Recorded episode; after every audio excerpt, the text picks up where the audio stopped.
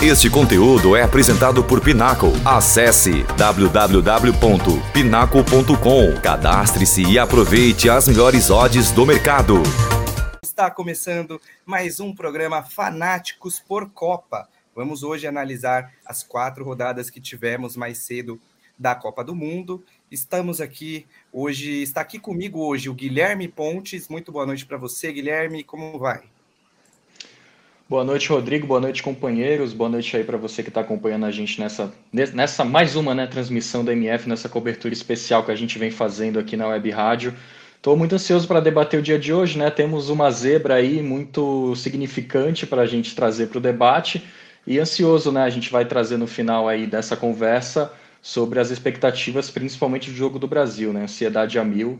Vou deixar um pouquinho aí as palavras guardar aqui para o final do, do, da conversa. É verdade, é verdade. Temos aí a expectativa da estreia da seleção brasileira amanhã, mas vou dar boa noite aqui também para o Caio Couto. Tudo bem, Caio? Beleza? Boa noite, Rodrigo. Boa noite, Guilherme. Boa noite, Gabriel. Boa noite a todos. É, mais um grande dia, né? Mais um quatro jogos aí para a gente acompanhar. Jogos muito bons, duelos táticos muito interessantes. A gente tem bastante coisa para debater aí sobre todos eles e pelo menos foi só um a zero, né? Diferente, foi só um 0 a 0 né? Diferente de ontem, tivemos mais gols aí hoje. É isso aí. Estamos aqui também com o Gabriel Souza. Gabriel, hoje a gente também teve aí o maior placar da Copa do Mundo até então, né? Boa noite.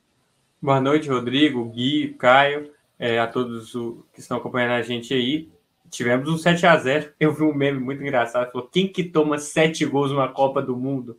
É, então, né? Infelizmente, pelo menos passou pro lado de lá. Lá foi 7 a 0 que a gente ainda fez o golzinho de honra. Mas tivemos um placar, um placar grande, o primeiro grande placar aí dessa Copa do Mundo. Na verdade, o segundo, né? Mas um 6 a 2 enfim, o 6 a 2 ainda são quatro, são só quatro gols de diferenças. Então, 7 a 0 a Espanha passou o rodo na, na, na... Pô, esqueci o nome da seleção, gente. Costa, Costa Rica. Na Costa Rica. Isso, na Costa Rica. E jogou muito bem. Enfim, Costa Rica também muito fraco, não conseguiu fazer nada. É, mas é. tem muita coisa para debater aí. Tem zebrinha da Alemanha que a gente comemora muito. É verdade. Pelo menos o Brasil, em 2014, fez o gol, o gol de honra, né? Mas uh, antes da gente começar aqui, então, a debater, eu passar a bola para os nossos comentaristas, para o nosso time aqui hoje, eu quero falar com você rapidinho da Pinnacle. A Pinnacle que é a nossa parceira aqui da MF. Pessoal, ainda dá tempo de você participar da promoção da Casa de Apostas, parceira da O Melhor do Futebol, a Pinnacle. Olha só, que oportunidade! Você pode ganhar uma aposta de 100 mil dólares na final da Copa do Mundo e também ganhar prêmios no valor de mil dólares por rodada. Por rodada. E é muito fácil de você participar. É só acessar no, o QR Code que está aqui na tela. Entra aí, acessa o QR Code, se cadastra, deposita um valor e, e adere à promoção. A promoção chama-se A Grande Aposta. E a cada aposta que você fizer em jogos da Copa do Mundo, de no mínimo 10 dólares, valor mínimo, hein? 10 dólares, vai te ajudar a subir na tabela de classificação dessa promoção. A competição vai até o dia 14 de dezembro. Então corre, não fique esperando não, hein? Porque você tem que estar tá ali acumulando a sua pontuação. Até lá, quem estiver em primeiro na tabela vai faturar a aposta de 100 mil para a final da Copa do Mundo.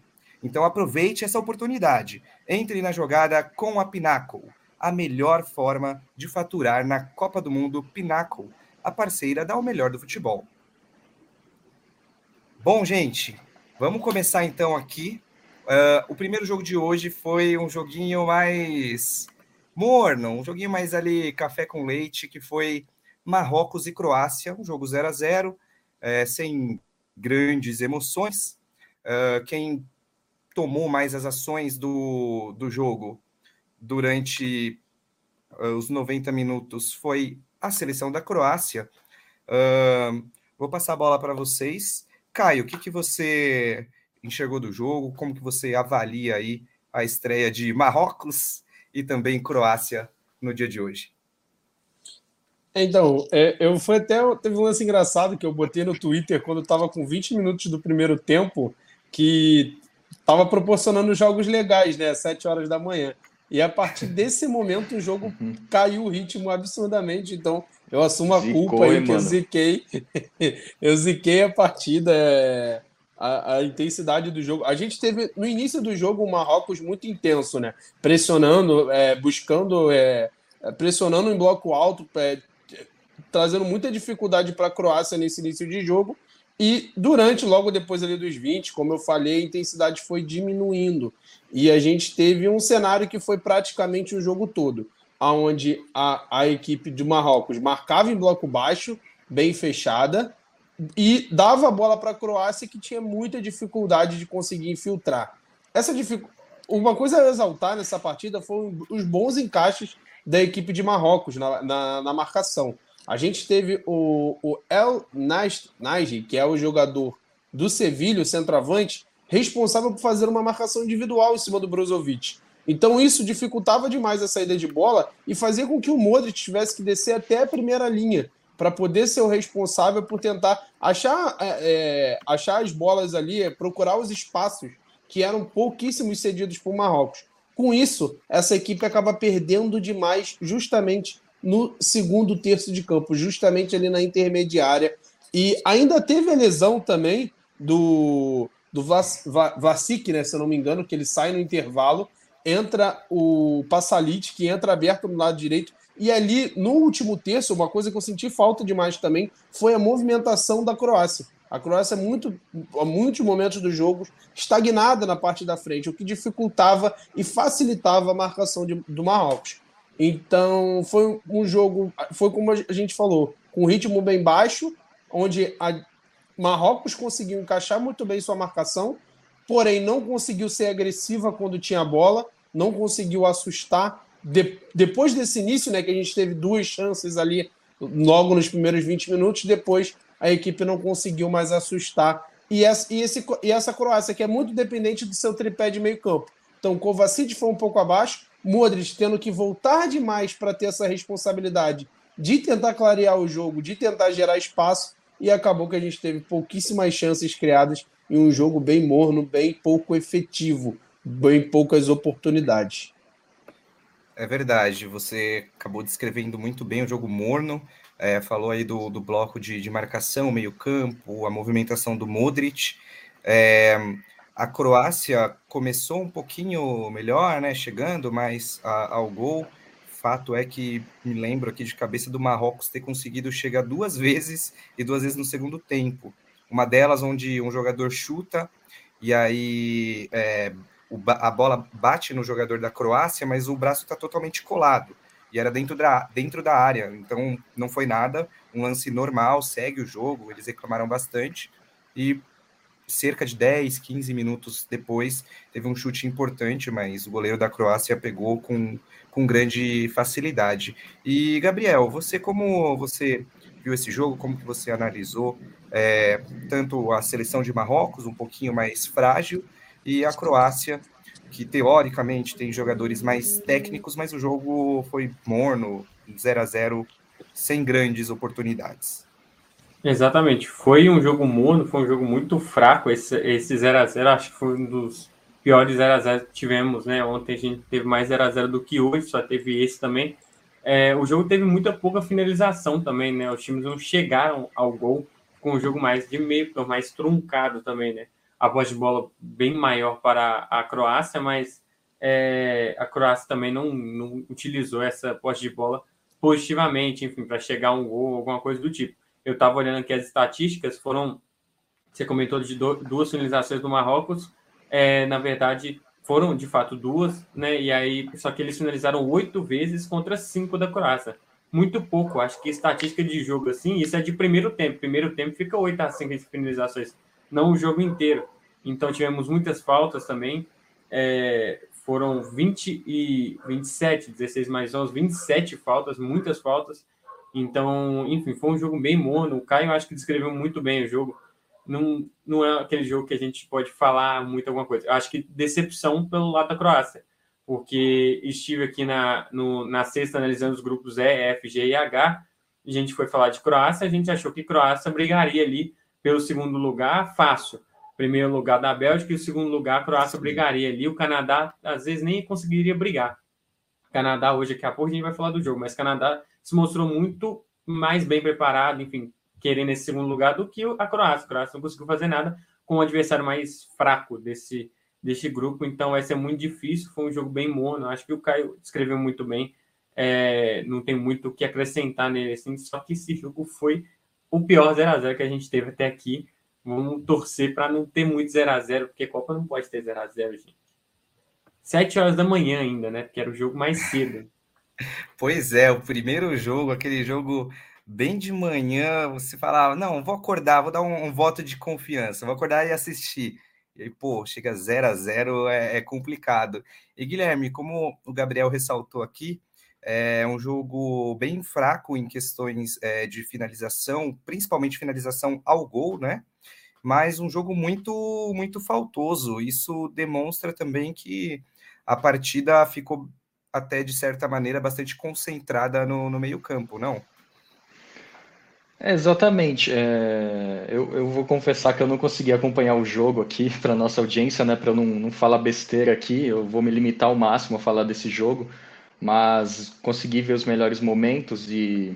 Não perdeu muita coisa. Foi. Não, e foi aquilo, né?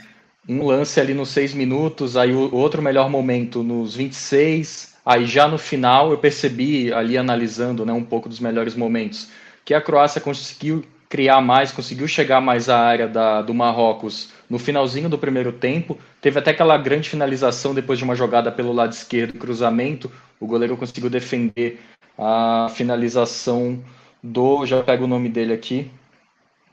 Do Croácia do Vlasic, que ele estava entrando na área, ele até superou né, ali o marcador, conseguiu avançar à frente do zagueiro conseguiu finalizar. Mas aí o goleirão Bono né, conseguiu fazer o milagre, conseguindo deixar o zero no primeiro tempo ainda do jogo. O segundo tempo foi a mesma coisa, né, basicamente aí, de, baseado obviamente nos lances que eu acabei vendo, de muita um jogo muito morno, né? O Modric ali tendo, tendo que se desdobrar muito, tendo que ter muito mais mobilidade do que ele costuma ter para poder pensar o jogo, para poder achar um passe. Enfim, a gente sabe que ele já não é aquela, aquele cara mais físico, né? Ele é um cara mais velho e essa é uma questão que a Croácia tem que se atentar, né? Principalmente ele sendo o, um dos principais, se não o principal jogador da seleção mas é uma geração também que já vem um pouco mais envelhecida, né? E vai passando aí por essa renovação, né? Eu até estudando para o jogo, lendo sobre isso, encontrei um artigo que, que tem o, o seguinte título, né? Repetir, repetir 2018 é possível? Bom, atualmente eu, eu acredito que não, porque diante dessa, dessa partida, dessa estreia de, e enfrentando uma seleção tecnicamente muito inferior a eles, né? Eles não conseguiram bater de frente, não conseguiram corresponder com a qualidade técnica que tem, principalmente nesse meio de campo. Né? A gente tem um Brozovic, como o Caio citou, jogando muito, tá possivelmente aí no seu auge na Inter de Milão. A gente tem um Modric que também tá, tá jogando bastante, né? Tá jogando muito, vem demonstrando muita técnica. Depois que ganhou né, o prêmio lá de melhor jogador, o pessoal até brinca, né? Falando que ele começou a jogar melhor depois que ganhou o prêmio, enfim. Mas, sabe, a gente tem esse meio de campo que é muito técnico, só que não conseguiu corresponder diante de um Marrocos que, enfim, tem alguns nomes de destaque, como Hakimi, Ziyech, o Saiz na zaga, né? Mas não é uma seleção tecnicamente superior à Croácia, né? Não, não, de, de longe, de longe. É, como o Gabriel falou, né? Aí uh, a disputa pelo segundo lugar talvez fique possível entre é, a Croácia e, e, o, e, o, Canadá, né? Então, o que eu consegui reparar até agora é que a gente cria uma certa é nem expectativa. Você vê que ah, você tem a Argentina contra a Arábia Saudita. Claro que você fala, meu, Argentina, né? Não tem como. Time muito mais técnico. É, enfim, se eu pedir para qualquer um falar um jogador da Arábia Saudita, ninguém vai saber selecionar um nome de um jogador. Então, é, as zebras nessa Copa elas estão acontecendo e não é por conta da, como foi o nome da bola em 2010, não é por conta da Jabulani, não. É por conta Exatamente. mesmo dos próprios é, jogadores. Bom, então tá aí, passamos pelo primeiro jogo, Croácia e Marrocos, Marrocos e, e, e Croácia, 0 a 0 um jogo mais morno. Agora, meus amigos, vamos entrar num jogo que lembrou um pouco a Alemanha, é, que lembrou um pouco o Japão e, meu Deus do céu, que lembrou a Argentina e a Arábia, Arábia Saudita, que é Alemanha e Japão. Uh, Alemanha que eu quero destacar aqui, um, os, os jogadores fizeram um protesto no momento da, da fotografia né, da, da equipe dentro de campo. o Neuer queria entrar com a abraçadeira né, de, de capitão com as cores da bandeira LGBTQIA, porém o país proíbe. Então é, a, a federação até emitiu uma nota, eu vou buscar aqui certinho para poder falar, mas eles falaram que eles foram silenciados e o mínimo que eles poderiam fazer é durante a foto colocar a mão em frente à boca como uma maneira de protesto. Então fica aqui é, esse registro, porque realmente o Catar aí tem uma cultura muito diferente, mas que precisa se abrir mais é, ao mundo. Uh, vamos falar do jogo. A Alemanha, acredito que para 80% do, do pessoal que vai apostar, favorita. Porém, dentro de campo é outra coisa, né? Quero começar, vamos lá, vou começar hoje agora com o Gabriel. Gabriel, o que você achou desse jogo? Qual era a sua expectativa inicial para Alemanha e Japão? A expectativa inicial para esse jogo era, acho que, de todos os apostadores, enfim, quem usa, quem está aí na Pinnacle, quem está vendo o futebol e falando, é o óbvio, a Alemanha vai ganhar. Eu acho que, assim, a expectativa, por mais que eu achava que a Alemanha ia ganhar, eu sabia que o Japão tinha potencial para uma possível zebra e que também se empatasse, enfim, ou, ou ganhasse, também não seria essa zebra toda. Mas foi uma zebra pelo jogo em si. Eu estou olhando aqui a porcentagem, se a gente acabou de falar de, de finalizações lá do. que eu falei de finalizações do outro jogo, foi 8 a 5. Aqui foram 26 finalizações para a Alemanha contra 12 do Japão. A Alemanha finalizou muito mais, teve 74% de posse de bola no jogo inteiro e toma virada. E, enfim, é como a Argentina e a Arábia de fato então, acho que assim, é, a expectativa era de, obviamente, a vitória da, da Alemanha, mas eu sabia que o Japão tinha potencial. É, eu estava conversando até com um parceiro nosso daqui da MF, que, que é meu amigo de faculdade, tudo mais, a gente falando que o Japão tinha um bom time, dava para buscar ali o, uma zebrinha e um empate.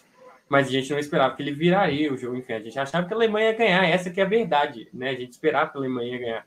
Mas a Alemanha se aproxima muito agora de é, sair da, da Copa de novo, ser eliminado pela segunda vez seguida é, na fase de grupos, porque tem um jogo contra a Espanha domingo, um jogo que vai ser muito difícil, e a Espanha vem de um 7 a 0 Então é diferente o, o, o, o mood ali do, do jogo, né? Enfim, vai ser o peso vai ser muito maior para a Alemanha, e se a Alemanha perde lá, está eliminada. Então, enfim, é uma, é uma zebra que eu acho que é menor do que a Argentina e a Arábia Saudita, mas a expectativa era da vitória da Alemanha e a Alemanha vai tomar virada uma virada que acontece muito rápido, acontece tudo muito rápido e aí perde, enfim, perde o jogo, perde tudo. E eles não esperavam isso. Acho que os jogadores não estavam preparados, mas o Japão comemorou muito. Eu achei muito bonito né? eles comemorando depois do jogo, da mesma forma da Arábia. Eu acho que é uma vitória para o país ganhar assim a zebra. Então é, é, é, isso. Acho que a Alemanha ia ganhar, mas zebrinha para a gente comemorar. No Japão só não virou é, feriado nacional como na Arábia Saudita, mas a comemoração realmente foi, como você destacou, foi muito bonito, muito legal de ver. Parecia que eles tinham se classificado para a parte da, da, da, final. Foi, foi bem emocionante mesmo. Ô, Rodrigo, só um, um detalhe assim. É, tem ah. a questão de que parece que eles vão se classificar, mas uma vitória nessa altura do, né, enfim, nesse primeiro jogo já contra a Alemanha, Importantíssimo. Bota o Japão ali na, na luta e se a Alemanha for eliminada, o Japão busca a vaga. E tá com a vaga. Então acho Sim. que a comemoração e pensando vale que é contra a Costa Rica, né? A próxima rodada. A chance deles vencerem é, é bem Exato, isso que, eu, Costa Rica tá isso, que eu ia, né? isso que eu ia citar, né? A Copa ela tem muito isso do sorteio dos jogos, né? Então, uhum. você, num caso, você agora pega uma Espanha que vem com a moral elevadíssima uhum. e, e aí o Japão jogando contra que para mim foi a seleção que mostrou o pior futebol até agora da Copa. Então, assim, você pode se classificar, então o impacto dessa vitória é muito grande. Sim, realmente. É, ela basicamente pode encaminhar, dependendo como for o próximo jogo, ela encaminha aí uh, uma classificação do, do Japão, e como o Gabriel lembrou, a Alemanha, ela, na Copa de 2018, ela foi desclassificada também na fase de grupos. Então, por uma seleção que foi campeã aqui no Brasil, uh, e, em 2014, e nas próximas duas Copas, imagina ser eliminado na fase de grupos com um time, uma seleção com jogadores muito bons, realmente é, é preocupante e não é nada nada legal. Os torcedores alemães, alemães não, não ficariam contentes com toda certeza. Só para ressaltar aqui, que eu falei do, do gesto de protestos, a nota que a federação é, emitiu foi o seguinte: não era, não era sobre fazer uma declaração política. Direitos humanos não são negociáveis. Isso deveria ser tomado como certo, mas ainda não é o caso. Por isso, essa mensagem é tão importante para nós. Negar a nós a braçadeira é o mesmo que negar a nossa voz. Nós defendemos a nossa posição. Essa, essa, esse foi o comunicado aí da Federação da Seleção da Alemanha, referente aí é, a posição do, do Qatar em não, não liberar, não deixar entrar em campo é, com a, a faixa com as cores da bandeira é, LGBT. Mas, Caio, já vou é, engajar com você. Agora, falando mais especificamente da, da partida, é, como que você analisou tanto o primeiro quanto o segundo tempo? Primeiro tempo, a Alemanha estava mais em cima, né, mais incisiva, e parece que para o segundo tempo esqueceu de jogar.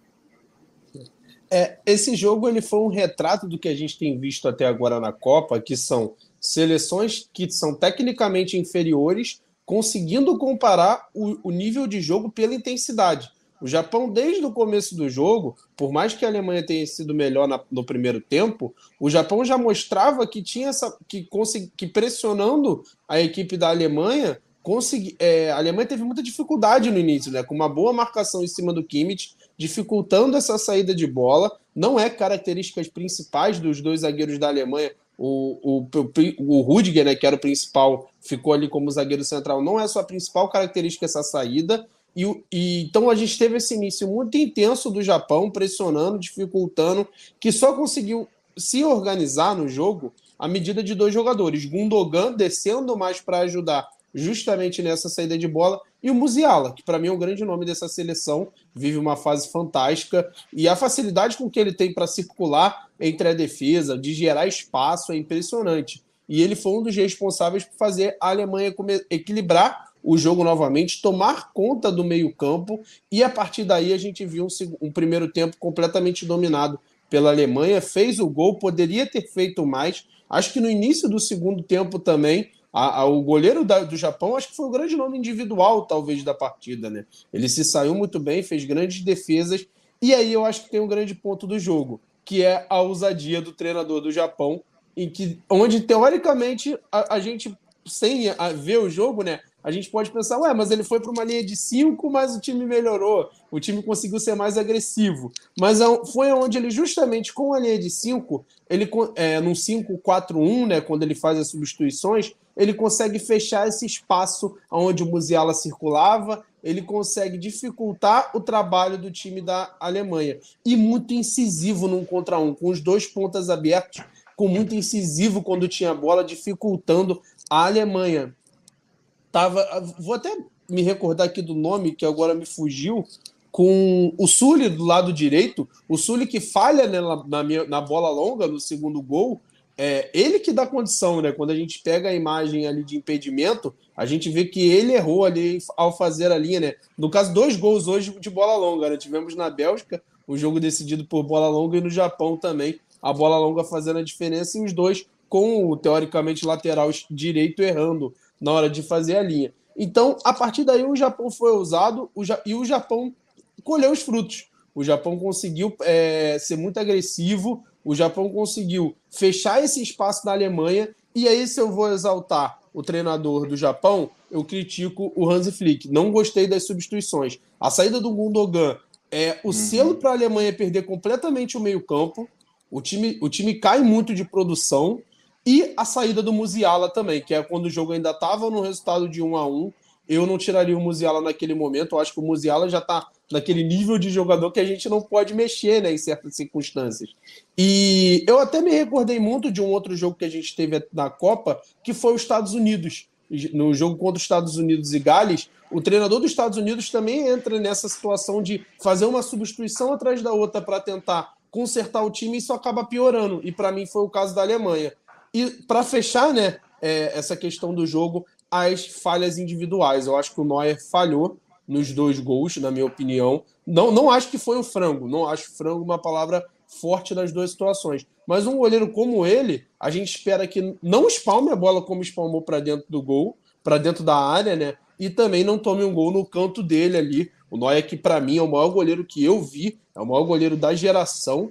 Então a gente espera que ele entregue nesse nível. Então ele acabou é, falhando, na minha opinião, nos dois gols. E tem a falha do Sully também, que é ele ficou praticamente dois metros dando condição é, de, de, de é, desalinhado né, com a defesa também no lance de bola longa. Mas é isso, num geral, um Japão que colheu os frutos da sua ousadia, colheu os frutos de ter, do treinador das boas mexidas e, como eu falei, como eu falei no início, né, essa intensidade superando a técnica. A gente tem visto muito isso. Arábia Saudita, a gente viu hoje o Canadá muito intenso, dificultando o próprio Marrocos, Marrocos contra a Croácia, muito intenso na marcação, e isso tem sido chave para essas zebras né, que a gente tem visto até agora na competição.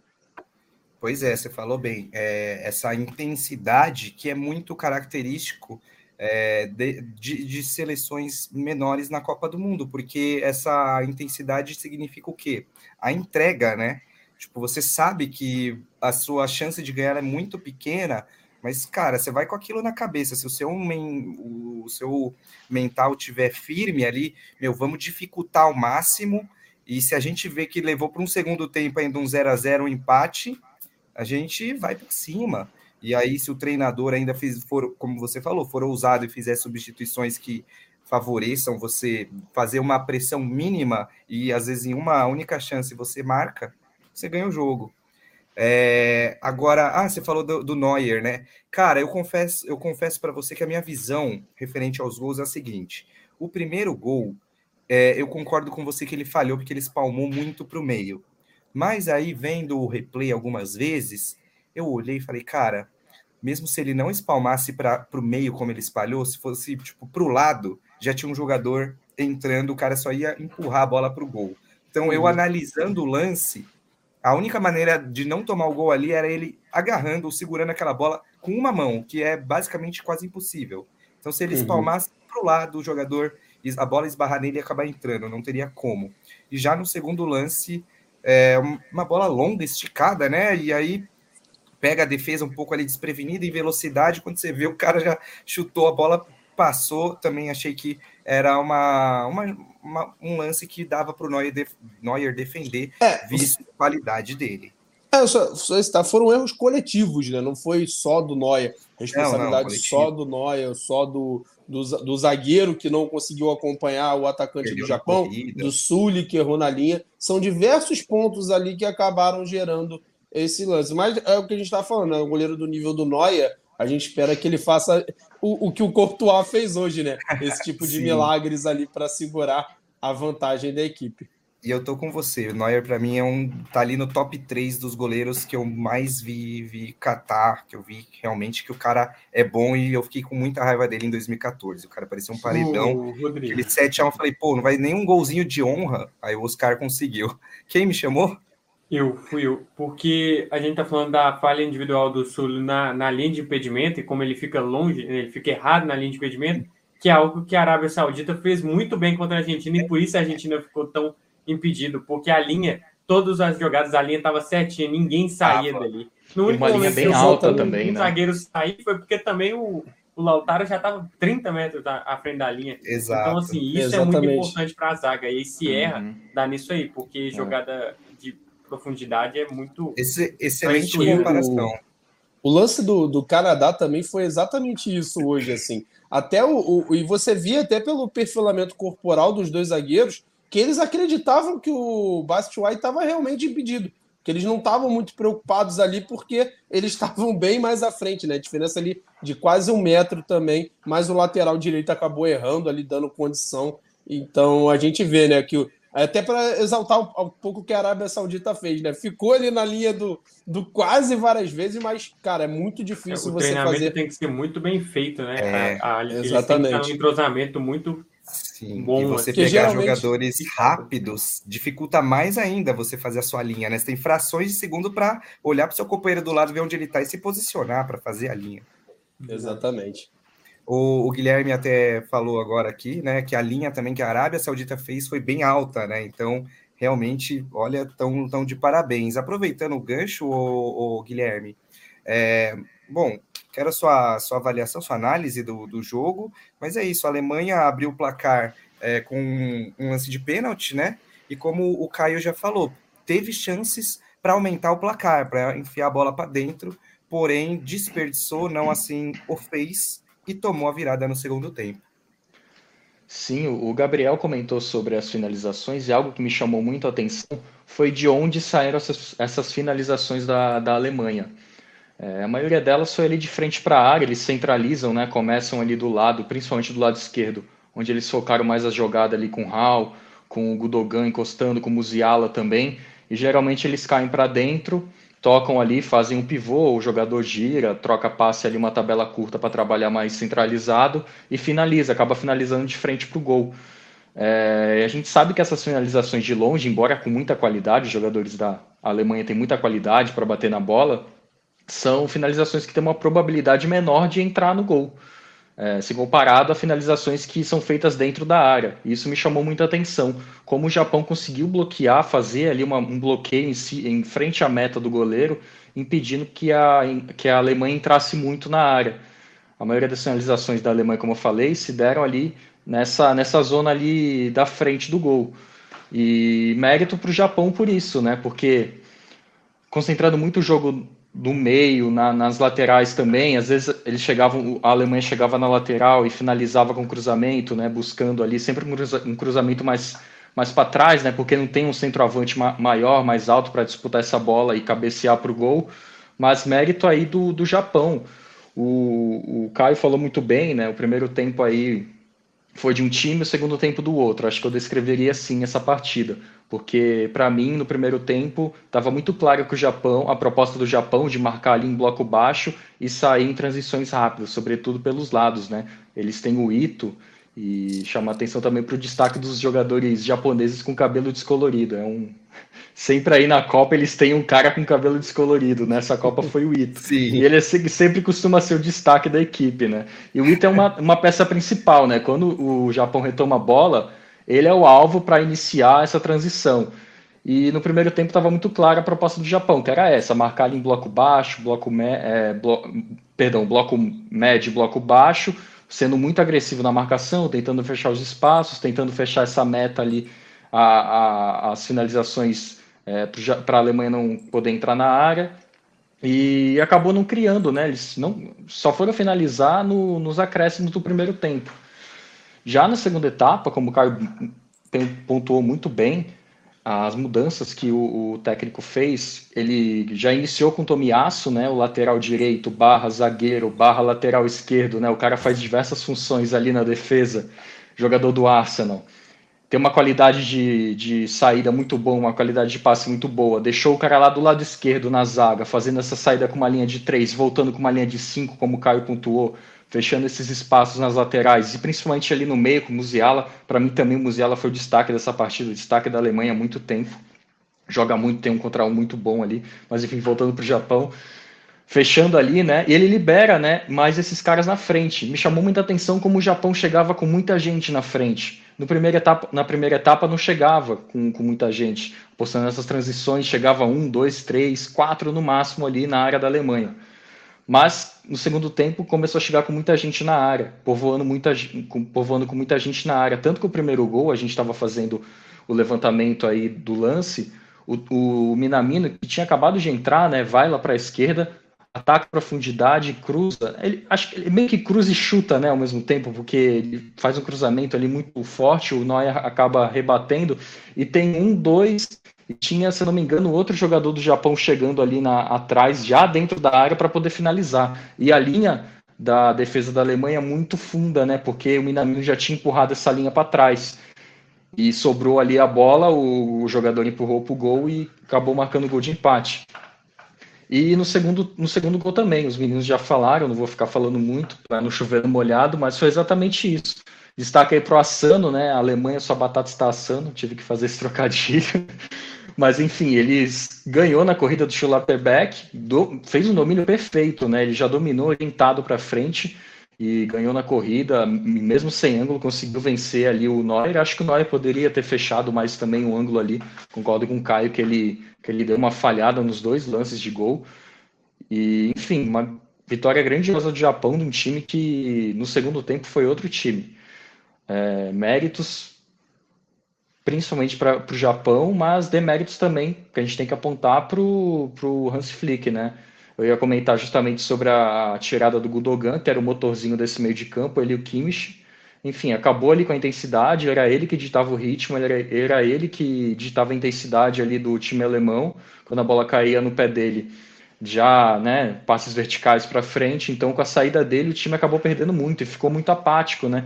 No primeiro tempo ainda quando perdia a bola já iniciava uma pressão pós-perda muito intensa, na segunda etapa já não tinha isso, já também não tinha muito a posse da bola, então a Alemanha morreu ali na segunda etapa, como você falou, é, esqueceu de jogar bola no segundo tempo e foi outro time, né? Um primeiro tempo da Alemanha, segundo tempo do Japão e merecidamente vitória do Japão em cima aí dos grandes, né? Que cria aquela expectativa na gente devido à qualidade técnica, mas que hoje decepcionou muito, deixou muito a desejar. E uma coisa que me chamou muita atenção também, embora eu saiba que o foco talvez da Alemanha seja atacar pelo lado esquerdo, que seja o lado mais forte, o uhum. lado do Gnabry ali, que eu acho que ele é um cara muito bom num contra um, poderia ser muito mais explorado para tentar quebrar essa linha que o Japão fez ali em frente à área. Eu vi que o lado direito ali do ataque não foi muito explorado pela seleção alemã. É verdade, é verdade. O lado direito nesse jogo não foi tão acionado. É, Gabriel, agora tendo em vista aí já a visão do Caio, a opinião do, do Guilherme, como que você viu aí, o que, que você pode destacar também é, desse jogo de hoje aí, onde ficou, acho que bem claro já para todo mundo que o primeiro tempo foi ali mais da, da Alemanha, a partir ali de uns 10 minutos, que o, o Japão ainda deu uma dificultada, mas o segundo tempo foi totalmente do, do Japão. É, exato, Rodrigo. Eu acho que não tem nem muito o que acrescer do que o Gui e o Caio falou. Eu acho que de fato foi um, um, um jogo de domínio no primeiro tempo da, da Alemanha, né? Enfim, como a gente disse, depois dos 10 minutos, o Japão tentou e se mostrou que mostrou que tinha potencial para fazer o que ele fez dessa virada. Porém, a Alemanha, o elenco da Alemanha, enfim, o Musiala em alto nível, o Kimmich é, sendo o, o, sucessor de, do Felipe Lan, eu li outro dia isso e, e, me pegou muito. Ele de fato é um cara que é um, é um gênio, assim. É, ele joga muito bem o Kimmich, né? Ele sabe fazer as funções que ele faz muito bem, da mesma forma jogador. que o Felipe Lan. Exato, da mesma forma que o Felipe Lan fazia. O Felipe Lan deixou ele ali para assumir o posto dele de fato. É uma geração da Alemanha toda que foi se desenvolvendo desde lá da, de 2016, da época da que perdeu para o Brasil nas Olimpíadas, mas que não acumula nada de positivo a não ser aquilo. E a classificar, é, assim, chegou até a final da, das Olimpíadas, conseguiu a primeira classificação para a Copa do Mundo, né? Ganhando é, todos os jogos das eliminatórias, mas num grupo também muito fraco, não conseguiu fazer muita coisa. E desde, desde 2014, né? Depois de 2014, vem acumulando vexames, né? E não consegue, Sim. essa geração não consegue produzir o que, ela, que se espera dela, né? Tendo, eu acho que assim, o Musiala ainda é muito novo, talvez surja alguém ali para acompanhar ele, talvez daqui quatro anos, em 2026, lá nos Estados Unidos, enfim, na América do Norte, né? Que vai ser a Copa, talvez ele, eles vão melhor. Mas eu acho que é uma geração que, que promete muito, mas não entrega nada. Tá entregando muito pouco de fato. Ah, o, o Gnabry tem um potencial gigantesco, o Sané nos clubes jogam muito bem, principalmente né, a base deles aí, que é o Bayern, mas chega na, aqui e não conseguem fazer o que, que, que espera. E esse jogo foi exatamente isso. Tinha o potencial, Posso... mostrou, falou, pô, vou fazer. Pode falar, Rodrigo. Posso polemizar aí? Vamos ver. É, você, com base no que eu estou entendendo nessa sua análise, você diria então que esses jogadores da seleção, atuais jogadores da seleção da Alemanha, eles são mais jogadores de clube do que jogador de seleção? Eu acho que sim, é porque é exatamente isso. Né? Na, nos clubes eles vão muito bem. É, Gnabry, principalmente no, no, no Bayern, eu estava fazendo o jogo do Bayern outro dia. O Gnabry, o Musiala jogando muito lá, e o Musiala não. O Musiala eu acho que é o que entrega de fato no, no clube e entrega muito na seleção. É um cara que mostra muito potencial para voar uhum. longe ali, estar ali no, com o Mbappé e, e Haaland para ditar a, a próxima geração mesmo. Mas o Gnabry, o, o Kimmich, eu acho que Kimmich. também joga muito bem, mas dá para entregar mais também, sabe?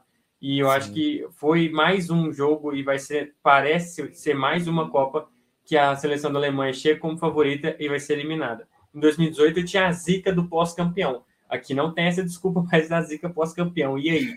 né, é uma geração que ainda está melhor por causa do Musiala. Enfim, eu acho que os meninos foram muito bem do jogo.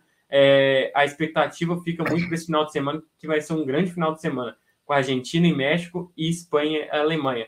Podemos ter duas eliminações de seleções grandes aí já nessa segunda rodada, né? Verdade, verdade. Pois é. É uma geração aí que pareceu ser tão promissora. Nos clubes vão muito bem, mas na seleção, ah, desde 2016, Copa 2018 e essa, vamos ver se consegue a classificação, ainda patina um pouco. Oi, pode falar. Tem a, a, incrível geração belga, né, que a gente falou, que também não entregou nada. Tá parecendo uma incrível geração belga, essa incrível geração alemã, que é incrível, de fato. Mas Sim. que já vai caminhando para o mesmo caminho da belga. É verdade, é verdade. Eu acho que, é só acrescentando no comentário do Gabriel, eu acho que também teve um erro da Federação Alemã em demorar a passar o bastão para outro treinador, né? Eu acho que o, o Joaquim Löw, por muito tempo, muito tempo, ficava claro que depois que não conseguia tirar. O último grande resultado dessa Alemanha, grande resultado, é, um bom resultado foi em 2016 na Euro, na semifinal, que saiu para a França. E naquele Parou momento ali. ali. ela já mostrava algumas fragilidades. É, e, a gente, e, e, e também é da característica do futebol alemão esse encerramento dos jogadores na seleção mais cedo do que o habitual. Então, se pede novas gerações, se pede novos trabalhos com novos jogadores. Então, é, tanto que o Hans Flick, que assumiu agora já, ele assumiu as vésperas da Euro, né, que foi ano passado, pouco tempo de trabalho, ele ainda tenta até resgatar alguns jogadores para tentar deixar esse time mais competitivo, que é o caso do Miller. Então, assim, eu acho que também foi uma, uma geração que é prejudicada por um trabalho. Eu, gosto, eu acho que está numa situação muito complicada, mas eu espero uma evolução e espero que o Hansi Flick seja mantido para os próximos quatro anos. A gente está vendo aqui dentro da, de casa, né? E também no nosso vizinho, que é a Argentina, o quanto que você pode evoluir você mantendo um trabalho de um trabalho, um ciclo completo numa, numa Copa do Mundo. É, é verdade. Eu também concordo que insistiram demais ali com o Low, onde já poderia ter antecipado aí é, essa saída dele. Mas, gente, seguindo aqui, porque nosso roteiro manda, a audiência manda também, vamos para o próximo jogo do dia de hoje, que o principal jogo do, do dia, né? O principal jogo da Copa, talvez, mas é, com toda certeza eu posso afirmar que foi o jogo com um placar mais elástico. Estou falando agora do, do, do jogo entre Espanha e Costa Rica. Espanha meteu aí 7 a 0 na humilde Costa Rica. É, nesse, nesse caso, o, o Guilherme, nesse caso não deu a zebra, não. Nesse caso foi aí um massacre da, da, da Espanha para cima da Costa Rica. Hein? Cara, foi um massacre e o Luiz Henrique mostrando para que, que foi para a Copa, né? E é interessante o Caio falou dessa renovação, né? Que volta e meia acontece aqui Está acontecendo na Argentina com novos nomes, está acontecendo no Brasil com novos nomes. E essa mescla também de gerações, né? Eu vi, a gente vê muito isso na, na seleção da Espanha hoje, né? A gente tem, puxando aqui a escalação, né, que eles foram hoje, Pedri, Golden Boy, Gavi, Golden Boy, seguidos, né, um seguido do outro. Tem aí o Busquets, né, que é a experiência nesse meio de campo. Temos o Alba, Jordi Alba na lateral esquerda, o Aspilicueta também na lateral direita. O Alba mas aí na frente hoje. Hoje Pelo ele fez de eu vou Deus. comentar sobre isso, mano. Tem o Torres, Fernando Torres na frente, tem um Ascenso também que já não, não é tão novo, mas tão, tá ali, né, naquela, naquele meio, enfim. E entraram caras muito novos também, né? Claro que com placar elástico, né? O Luiz Henrique, ah, vou testar esses caras, né? Mas me chamou muito a atenção, só vou pegar aqui nas minhas anotações aqui, o Baldé, lateral do Barcelona, lateral esquerdo, entrou muito bem no jogo, fazendo muito bem o apoio na lateral esquerda que o Jordi Alba vinha fazendo na partida. E também o Nico Williams, né? Nico Williams, irmão do Iñaki Williams. Os dois jogam aí na, no Atlético Bilbao, né? Do País Vasco. Entrou muito bem aqui na ponta direita. Ele é um jogador muito rápido, né? Muito rápido, tem um contra um muito bom. É, gera muito perigo, ataca muito a linha de fundo. Se eu não me engano, um dos gols saiu ali de uma jogada dele, não lembro qual, porque foram muitos gols. Não lembro qual gol saiu, se eu não me engano, acho que foi do do Carlos Soler, que ele foi para a linha de fundo, driblou o cara, venceu na corrida e cruzou, e o Soler só empurrou lá para o gol depois de uma tentativa. Enfim, é uma geração muito boa, né? A gente tem caras aí com menos de 20 anos, vocês podem me corrigir, não sei se o Pedro já tem mais de 20, mas eu sei que o Gavi tem 18, 19, se eu não me engano, né? Acho que o Pedro tem 21. É, então, são, cara, são caras muito novos que são titulares da, da seleção nacional do seu país e são titulares também dos seus clubes, né? são Golden Boys, como eu havia falado, e são peças fundamentais nesse sistema do Luiz Henrique. Né? A gente tem um meio de campo espanhol, a gente sabe né, da história da escola espanhola de futebol, que é trabalhar muito bem a posse, trabalhar o toque. A Espanha trocou mais de mil passes hoje, né? bateu o recorde de, Copa do, de Copas do Mundo na história da, de Copas do Mundo no primeiro tempo e também juntando a partida toda. Ah, para a gente ter uma pra gente ter uma comparação, a Costa Rica não tocou nem 300 vezes, não tocou trocou passes nem 300 vezes, e a Espanha mais de mil é, vezes. Daria aí então, 30% de, de, de posse para para Costa Rica e 70, um pouquinho a mais. Foi isso, foi pra... isso, mano. Foi exatamente isso que aconteceu. E a gente tem ali um time que bota o adversário na roda. É um, dois toques, o cara recebe, já toca, toca, já abre, toca, ataca o espaço, né? O famoso toque passa, né? E chama muita atenção o papel do meio de campo, né? Hoje ele entrou com o Rodri, né? Ali, improvisado, no volante, no, no miolo de zaga, junto com o Laporte, para justamente fazer uma saída de três, junto com o Laporte e o Aspilicueta, né? Liberando o Alba para avançar, atacar ali o, a linha de fundo, fazer uma dupla ali com o Dani Olmo na, na esquerda e que deu muito certo nessa dobradinha do Dani Olmo com, com, a, com, com o Jordi Alba, né? Os caras jogaram muito, criaram muito ali na lateral esquerda. E, e você tem ali no meio de campo, você tem ali né, já uma zaga muito construtora com esses três. Aí você tem no meio de campo um Pedro um Gavi que joga ali na, nas entrelinhas, né, sempre se movimentando, mas com muita chegada ao ataque também. Então é um time muito móvel, né, um time de muita mobilidade. Isso se repete também nos ataques, né. O Luiz Henrique tem um sistema jogo, modelo de jogo que preza muito pelos pontas, né? Não só pelo centroavante ali, mas sim pelos pontas. E os pontas se movimentaram muito hoje. Me chamou muita atenção que às vezes o Dani Olmo caía para o lado direito, não ficava só na esquerda. O Marco Asensio ficou mais centralizado ali mesmo, né? Mas fazendo mais essa função de falso 9, voltando para construir, voltando para fazer um pivô, tabelar ali por dentro e o Ferran Torres mais também se movimentando ali na frente. E são caras também que são muito bons no contra um, quando chegam na linha de fundo, é, geralmente vencem ali a, a batalha contra o defensor e avançam dando prosseguimento à jogada. Então é uma seleção espanhola que dá gosto de ver, né, Rodrigo? É um, é um futebol muito, muito vistoso, muito plástico, né? E fez o que tinha que fazer, né? Meter sete, uma, fazer saldo né, em cima de uma seleção que é muito fraca, como é a Costa Rica, né? Costa Rica que em nenhum momento controlou nenhuma ação do jogo, até voltou um pouquinho mais mais agressiva ali na segunda etapa, mas enfim, quando a Espanha retomou a posse de bola, já começou a botar a Costa Rica de novo na roda, Sim. trocando de corredor toda hora, os caras iam para cima, os caras já tocavam. Aí o cara chega, pensava em ir, a bola já estava do outro lado. Então, sem chances aí para Costa Rica, os caras ficaram na roda. Me lembrou bastante. uma bela partida, né? Sim, me lembrou bastante, como você falou muito da posse de bola, esse toque rápido, inversão. Me lembrou o Barcelona do, do Guardiola, né? Na época ali de 2009, 2010. Porque, cara, é, deixou realmente Costa Rica na roda, como você falou, os caras não viram a cor da bola. E eu olhei as estatísticas aqui, porque eu realmente eu não estava lembrado. Mas pelo que eu assisti, eu falei, meu, a Costa Rica não chegou nenhuma vez no gol. E tá aqui a estatística, ó. Ah, foram ao todo 16 finalizações da Espanha e nenhuma da Costa Rica. Costa Rica, basicamente, é. ela foi envolvida o, o jogo inteiro, cara. Foi um jogo. O, o Nai Simon vai poder usar o uniforme dele na próxima partida. Não, a gente não vê a cor do uniforme do Nai Simon hoje.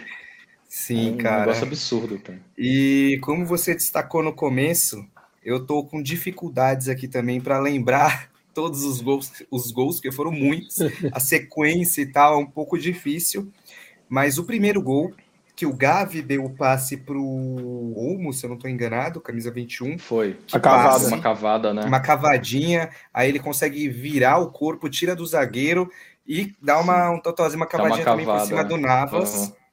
É... O domínio também é absurdo absurdo, absurdo. Se eu tô lembrado, o segundo gol é uma falha do Navas, um, um chute cruzado, o Navas vai defender, a bola entra. Ele meio que é o gol do Ascenso, né? Acho que é o Jordi Alba avança ali, é. cruza para trás, foi... o Ascenso chega batendo de Isso, esquerda. esse mesmo. Foi ah, até Tudo um bem, foi muito na... forte, mas falhou. Hum, esse falar. Gol, esse gol teve até um detalhe, né? Eu tava vendo pelo Sport TV e o PVC citou quando que tava com uma linha de 5, né, na última linha. O Jordi Alba tava lá é, em profundidade, preso no, no, na linha de 5, né? Sim. E a bola chega nele, quando ele recebe essa bola aí, vem essa questão da superioridade, né? O que não faltou para ele ali foi opção dentro da área com Exato. liberdade e ele achou o ascenso ali. Navas poderia ter defendido, mas coitado, hoje. Hoje, Nossa, hoje o Navas deve estar dos seus, dos seus piores dias. Toma sete numa Copa do Mundo só aí o Júlio César que vai poder ah, dizer. O Júlio César mandou um zap para ele aí depois do jogo, com certeza. Faz parte, Agora... irmão, fica tranquilo. É, acontece, de vez em nunca acontece. Agora, só de cabeça mesmo, pulando aqui, eu acho que o quinto gol foi um gol muito bonito eu também. Puxei a, eu puxei a hum, ordem aqui, ó, do, do jogador. Foi do Gavi. O Gavi, né? Dani Almo, é, Marco Asensio. Aí o Ferran Torres faz dois seguidos Uhum. Que ele uhum. tem um que ele ganha disputa ali dentro da área, que ele consegue é, girar é, e bater quando o Navas estava saindo. O outro, sim, sim. E o outro foi de Falha pênalti. de novo do Navas aí, né? Isso. É, o Navas é. deu uma Ficou meio confuso, né? Se ia, não ia. É, é verdade, é verdade. Foi esse daí. Isso. Falhou, pô, o cara vou, não vou, quando viu. É, e o zagueiro já... colado ali, não tinha nem para que ele sair, meu. Fica no gol não, ali. E o zagueiro também, ali, cara. O Ferran Torres dá a volta no zagueiro, assim, é. o lance. Bizarro, né? né? Bizarro, Foi mas o Navas não precisava ter saído justamente porque o zagueiro estava nele. O Navas ficou tampado pelo zagueiro quando ele viu o cara já, o Torres já chupou. É. Foi horrível. Aí o, o, outro gol do Ferran Torres foi de pênalti, né?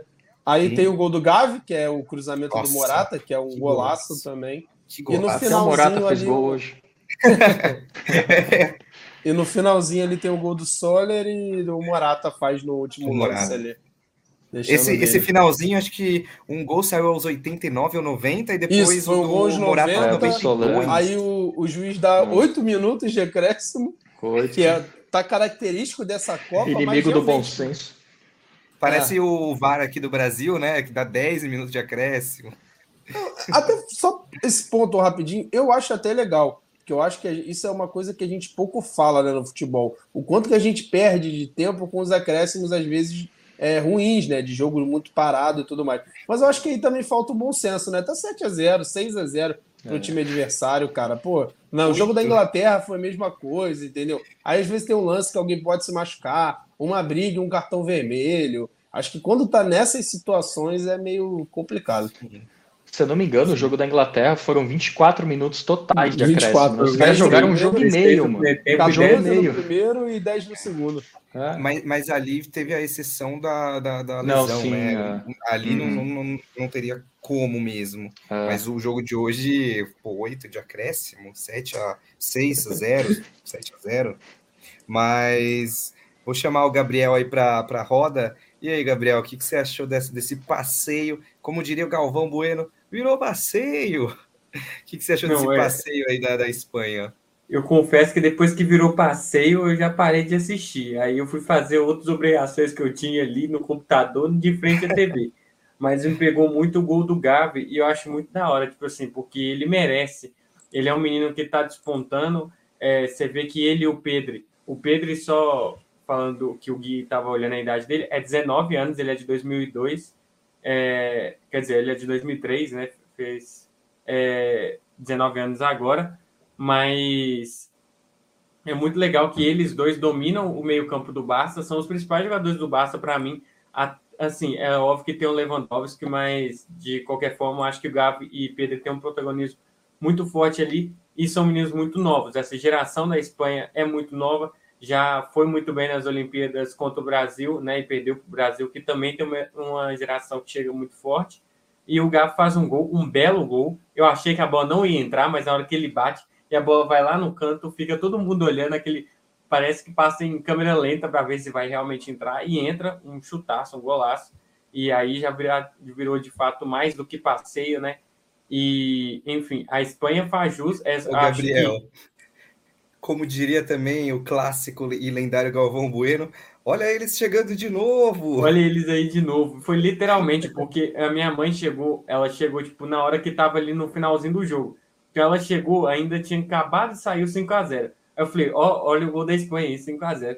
Passou um tempinho aí, ó, 6x0. Ó, mais um. Aí ela, uai, mas aí tá fácil. Eu falei, é, literalmente, tá um atrás do outro.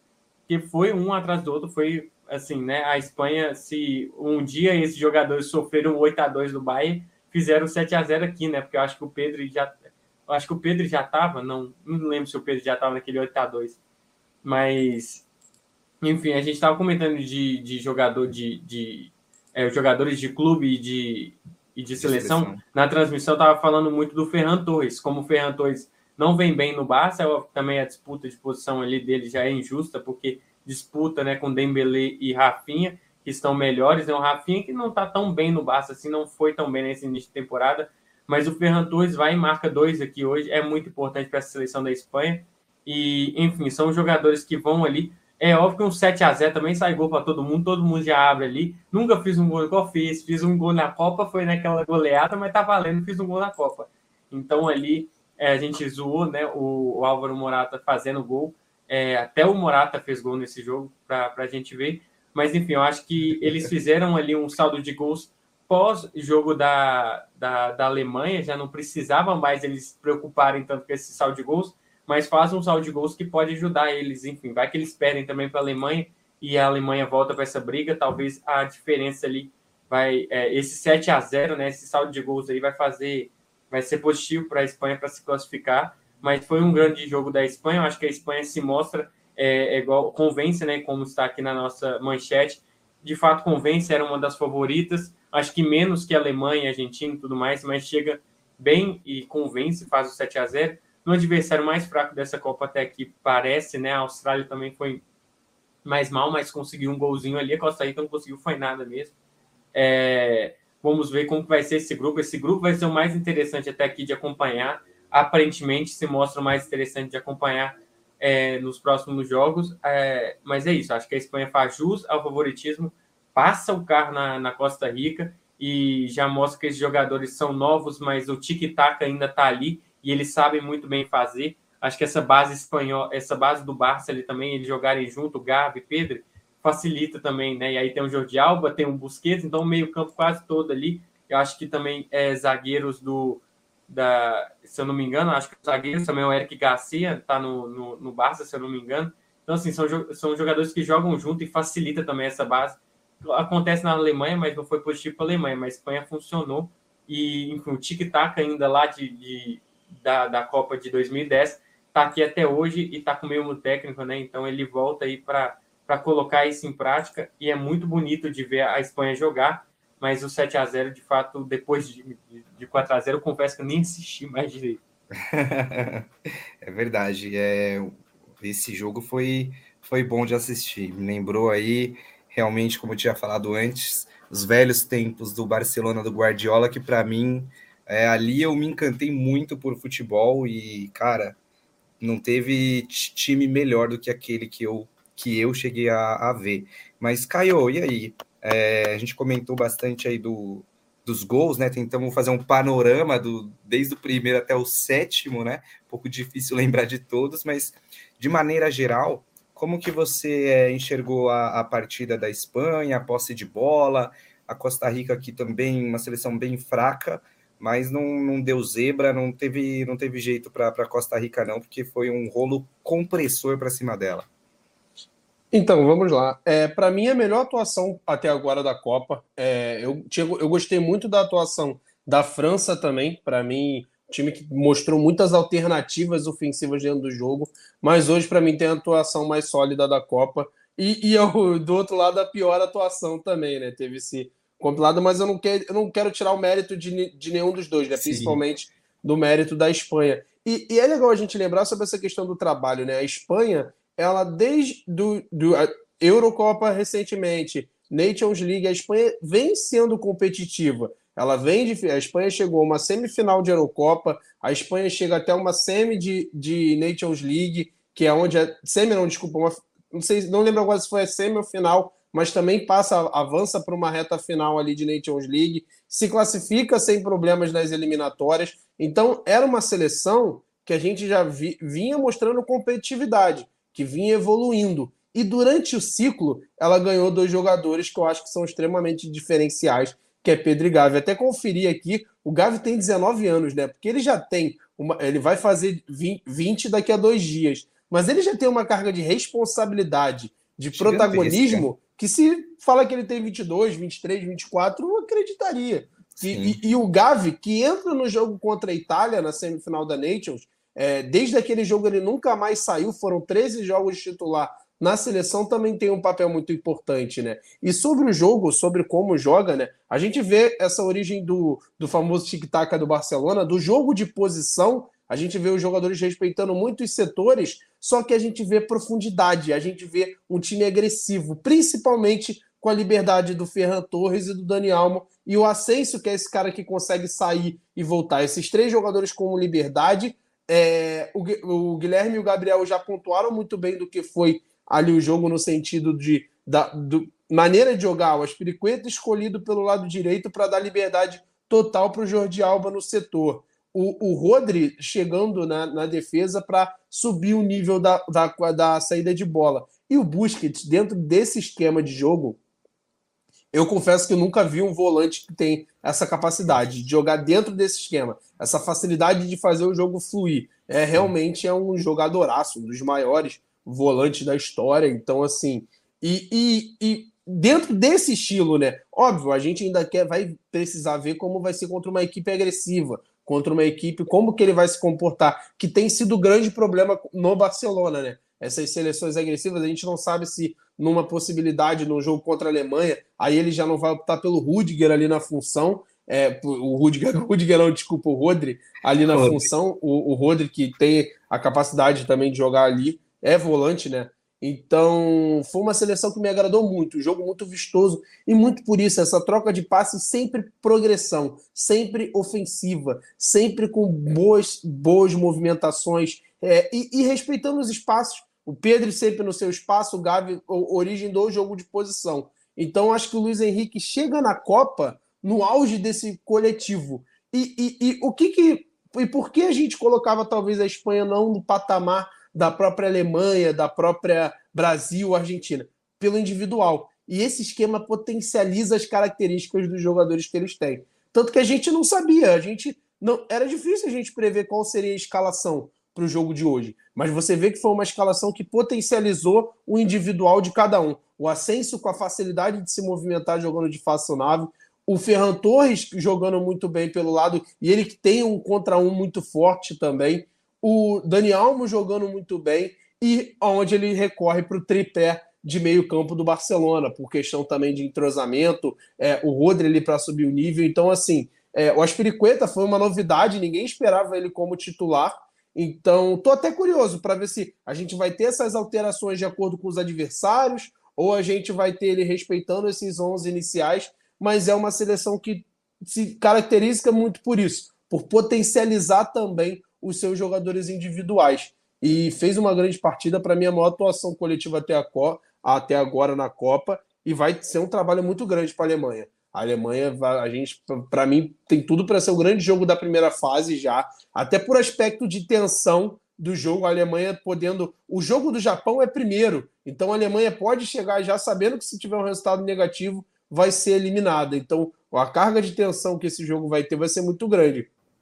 É e só para pontuar rapidamente pela, da Costa Rica, acho que tudo que a gente citou das seleções de inferiores, né, tecnicamente, a, a Costa Rica não apresentou nada. Costa Rica não conseguiu ser pressionante ao portador da bola, não conseguiu fechar bem os blocos, os blocos muito distantes, as linhas muito distantes. A Espanha, em algumas ocasiões, trocava três passes em projeção e já estava no último terço, já estava perto de uma situação para finalizar. Então, é uma seleção que não se renovou, são os mesmos jogadores ali, os mesmos destaques. A gente viu o Brian Dias né, entrando, 37 anos, depois ele teve uma passagem recente aqui no futebol brasileiro, bem. O Brian Ruiz, né? É, é Brian Ruiz, desculpa. Bem abaixo, teve uma passagem bem ruim aqui no futebol brasileiro. Jogador que já não joga em, num nível de competitividade alta há muito tempo. Então, assim, isso no geral, o próprio Navas. O Navas não agarra, não agarra desde a temporada passada. São é, ele tá sem ritmo, né? Sem ritmo. Você percebe, por mais que, que venha treinando, a gente sabe que para o goleiro talvez seja a posição que mais faz a diferença, né? De você estar é. tá atuando, de você estar tá jogando num nível mais alto. Então, é uma seleção que realmente acredito que tem tudo para ser uma das piores, se não a pior da Copa. E é triste, né? Depois de uma Copa tão legal que Sim. tem duas Copas né, tão bacanas que fez, ela que foi a, o que a gente pode ver do Japão foi ela em 2014, tirando a Itália ali da, do grupo. Então, mas o ciclo passou e não se renovou. O time não tem praticamente nenhum jogador ali de uma nova geração que pode se agregar. Você acha que o, o Sérgio Ramos faz falta hoje nessa, nessa seleção aí? Ah, não. Não, acho que acho que hoje tá bem ele compensado. Tá, é, acho que hoje tá tá bem tá, tá, tá bem legal. Eu, particularmente até não sou muito fã do Eric Garcia, que foi convocado. É, eu gosto até mais do Nacho, do, do, Real Madrid, que eu acho que é um jogador uhum. que sempre agrega também quando entra. Acho que o Eric é um jogador que para mim, está um nível um pouquinho abaixo, mas a gente já viu que tem outras opções, né? O Paulo Torres hoje, por exemplo, ficou no banco de reservas, não entrou. A Aspiricueta pode fazer defesa, o Rodri fez a defesa. Então, assim, é, é... eu particularmente eu gosto de Sérgio Ramos, eu torço para o Real Madrid, né? Então, gosto de Sérgio Ramos, é um cara que fez história, mas realmente não, não vinha competindo, né? O que eu falei do Navas, acho que não caberia muito agora para a questão do Sérgio Ramos por mais que eu, eu, particularmente não seja tão fã do futebol do Eric Garcia, ele está aí jogando praticamente toda semana pelo Barcelona, competindo em alto nível. Isso faz muita diferença na Copa, né? É, você chegar em bom nível, você chegar em alto nível. É, então, acho que realmente não, não dava para ele. Sim, sim, realmente faz toda a diferença você chegar em alto nível e atuando que não é o caso do, do Navas aí, que pelo menos a gente em conjunto colocamos aí umas duas falhas para ele hoje. Mas vamos seguir aqui também, uh, finalizando então uh, o jogo aqui do entre Espanha 7, Cro é, Croácia, Costa Rica 0. Uh, a gente teve o último jogo do dia de hoje, que foi Bélgica e Canadá, 1 a 0 para a Bélgica, um jogo com placar é, mais econômico do que o 7 a 0. E a Bélgica, como o Gabriel já falou antes, aquela Bélgica que a gente vi, via ali aquela seleção, aqueles jogadores, toda uma, uma, uma base de, de, de, jogadores muito técnicos que, que surgiram, que fizeram uma boa Copa de 2018, eliminou a gente, né, lá na Rússia. É, Courtois, um dos maiores goleiros do, do mundo atualmente. Uh, e, cara, é um placar econômico, 1 a 0 um gol ali onde a jogada foi de uma falta, né? Uma bola esticada, longa, pegou ali a zaga desprevenida, assim como foi o segundo gol ali que a, que a Alemanha sofreu do, do Japão. Mas, o Guilherme, o que, que você pode destacar aí desse jogo da Bélgica, que foi 1 a 0 ah, o Gabriel pontuou muito bem nessa né, questão da geração belga, né? E a gente vê que talvez ela não esteja mais funcionando muito bem a engrenagem ali como um conjunto, né? Porque a gente tem um De Bruyne que é o faz tudo nessa equipe. Você tem um Lukaku que está lesionado, é um cara que também costuma fazer muita diferença, né? O artilheiro da, da seleção, inclusive, né, em Copas do Mundo, um dos artilheiros, né? Porque tem outro nome também que eu não lembro agora, mas é um nome do passado, e ele igualou essa marca. Então, a Bélgica hoje num jogo bem, bem abaixo, né, né? E muito aquém do que ela pode entregar se a gente parar para analisar o elenco nome por nome, né? Eles estavam ali com, com, uma linha de três atrás, né? E costumam liberar, né? Jogar com o sistema de três zagueiros e costumam liberar os seus alas para poderem atacar. É, e estavam encontrando muita dificuldade, muito também porque o, o Canadá, como o, o Caio falou, né, mencionou, as, as seleções com nível técnico mais abaixo estavam costumando fazer, né? A gente começou a ver nesses primeiros jogos da Copa, que é marcar lá em cima, marcar muito intenso. E o, o, o primeiro tempo, a Bélgica praticamente não, não, jogou, não chegou na área, não chegou na área como ela costuma chegar, com a bola no chão, com jogo de aproximação, é, avançando pelas laterais também, não conseguiu fazer o jogo dela. O Canadá deixou a Bélgica completamente desconfortável, marcando lá em cima, marcando em bloco alto, fechando as linhas de passe ali, tendo uma marcação mais encaixada quando subia. E era uma marcação muito interessante, né? Porque subiam os atacantes, a primeira linha, o time todo subia junto, né? Muito, muito bem ensaiada, muito bem estruturada essa, essa marcação que a equipe do Canadá fez, não deixando o time da Bélgica respirar, não deixando o time da Bélgica criar. Saiu um gol aí, como você bem comentou, é, no finalzinho do, do, primeiro tempo, na bola longa, né, que foi uma alternativa que eles encontraram para tentar furar essa boa marcação que a equipe do Canadá vinha fazendo. E também eu destaco uma falta ali de atenção da marcação do Canadá. Eles deram uma pisada no freio na, na no final do primeiro tempo e não foram em cima, né, marcar o zagueiro, não me lembro qual Sim. zagueiro, mas era o zagueiro central. E permitiram que ele avançasse, tivesse espaço para pensar, e ali o, o jogador da Bélgica centralizado disputou na corrida e o Caio falou muito bem também, né? Que houve a falha ali na linha de impedimento, né? Se eu não me engano, ele comentou que o lateral direito, né, Caio? O lateral direito. O zagueiro condição, central. Né? O zagueiro central, o nome dele é o Steven Vitória. Isso, eu confesso que eu fiquei na dúvida se foi o ala direito ou o zagueiro. Na imagem eu não consegui identificar. Mas foi ele o jogador que estava ali do lado direito que acabou cometendo a falha.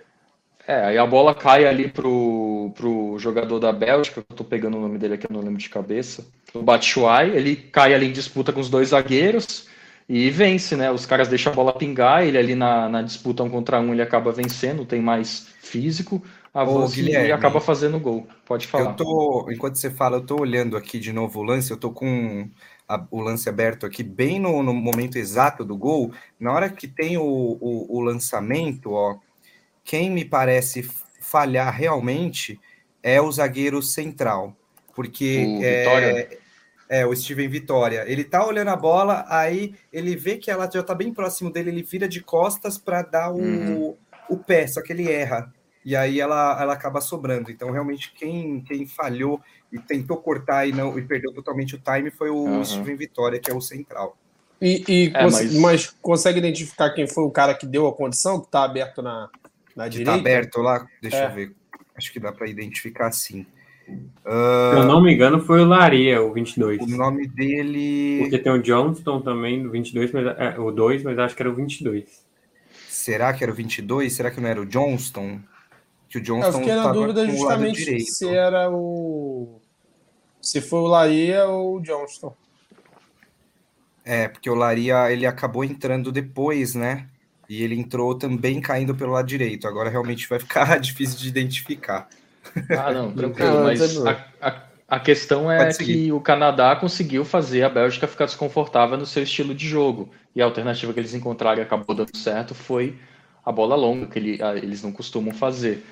É, e, enfim, eu achei uma partida muito surpreendente do Canadá. Não esperava o Canadá é, fazendo esse, esse estilo de jogo, né? Muito agressivo, marcando em cima, marcando a saída de bola, muitas vezes indo marcar o goleiro também. O Courtois se viu encurralado ali com os, com os atacantes da, da, do Canadá, indo marcar ali, ali, dentro da própria área da equipe da, da Bélgica.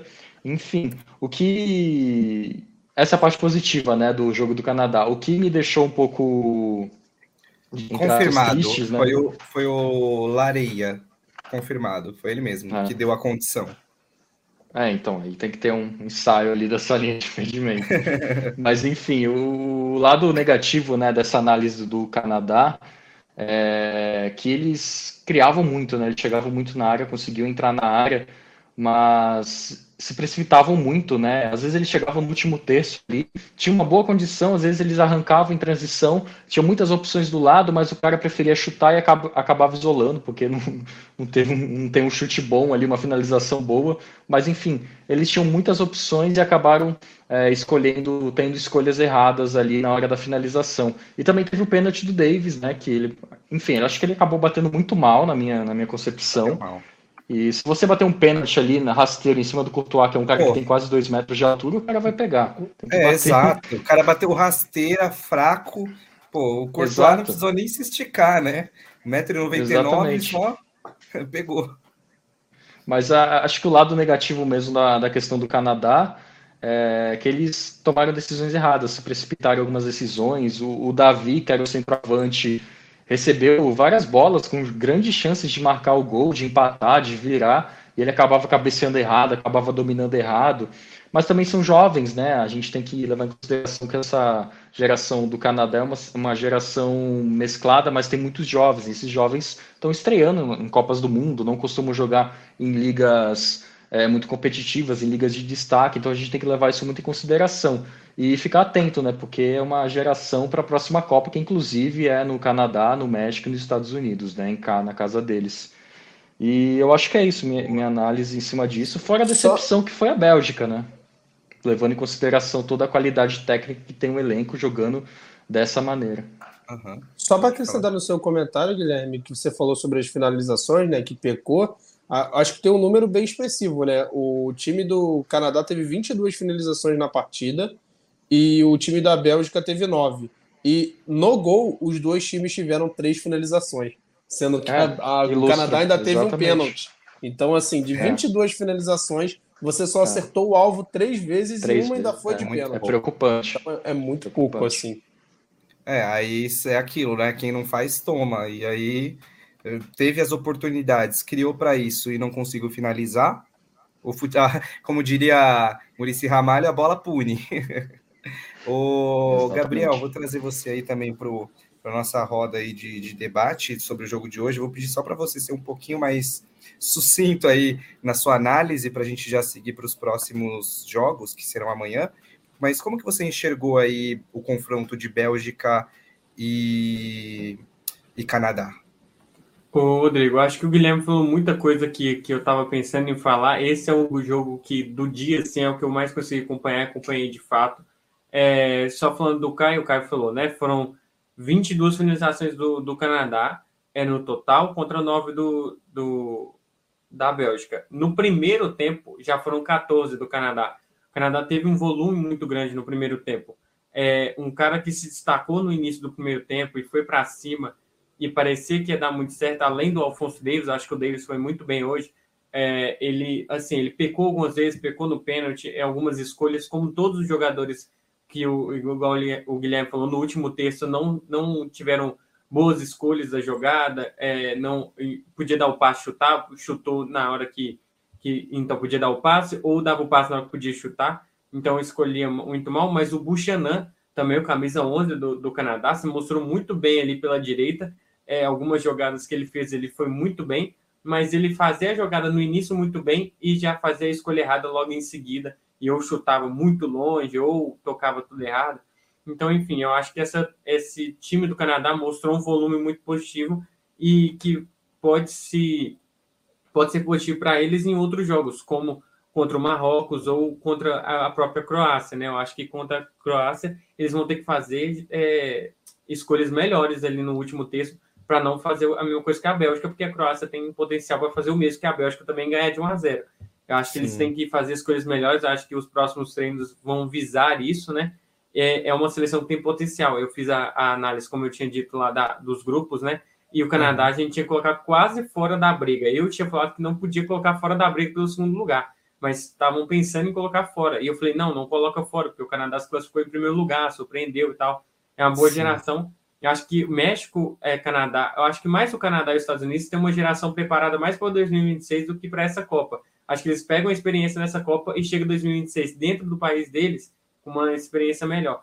E, e a Bélgica, eu acho que o Guilherme também falou bem, só para finalizar. Acho que a Bélgica promete muito de novo, né? Tava com uma favorita e tudo mais, mas não joga bem. Eu acho que um uhum. cara que, que jogou bem, que é um salto positivo ali, que tinha uma expectativa mais baixa, era o Raza. E o Raza jogou muito bem.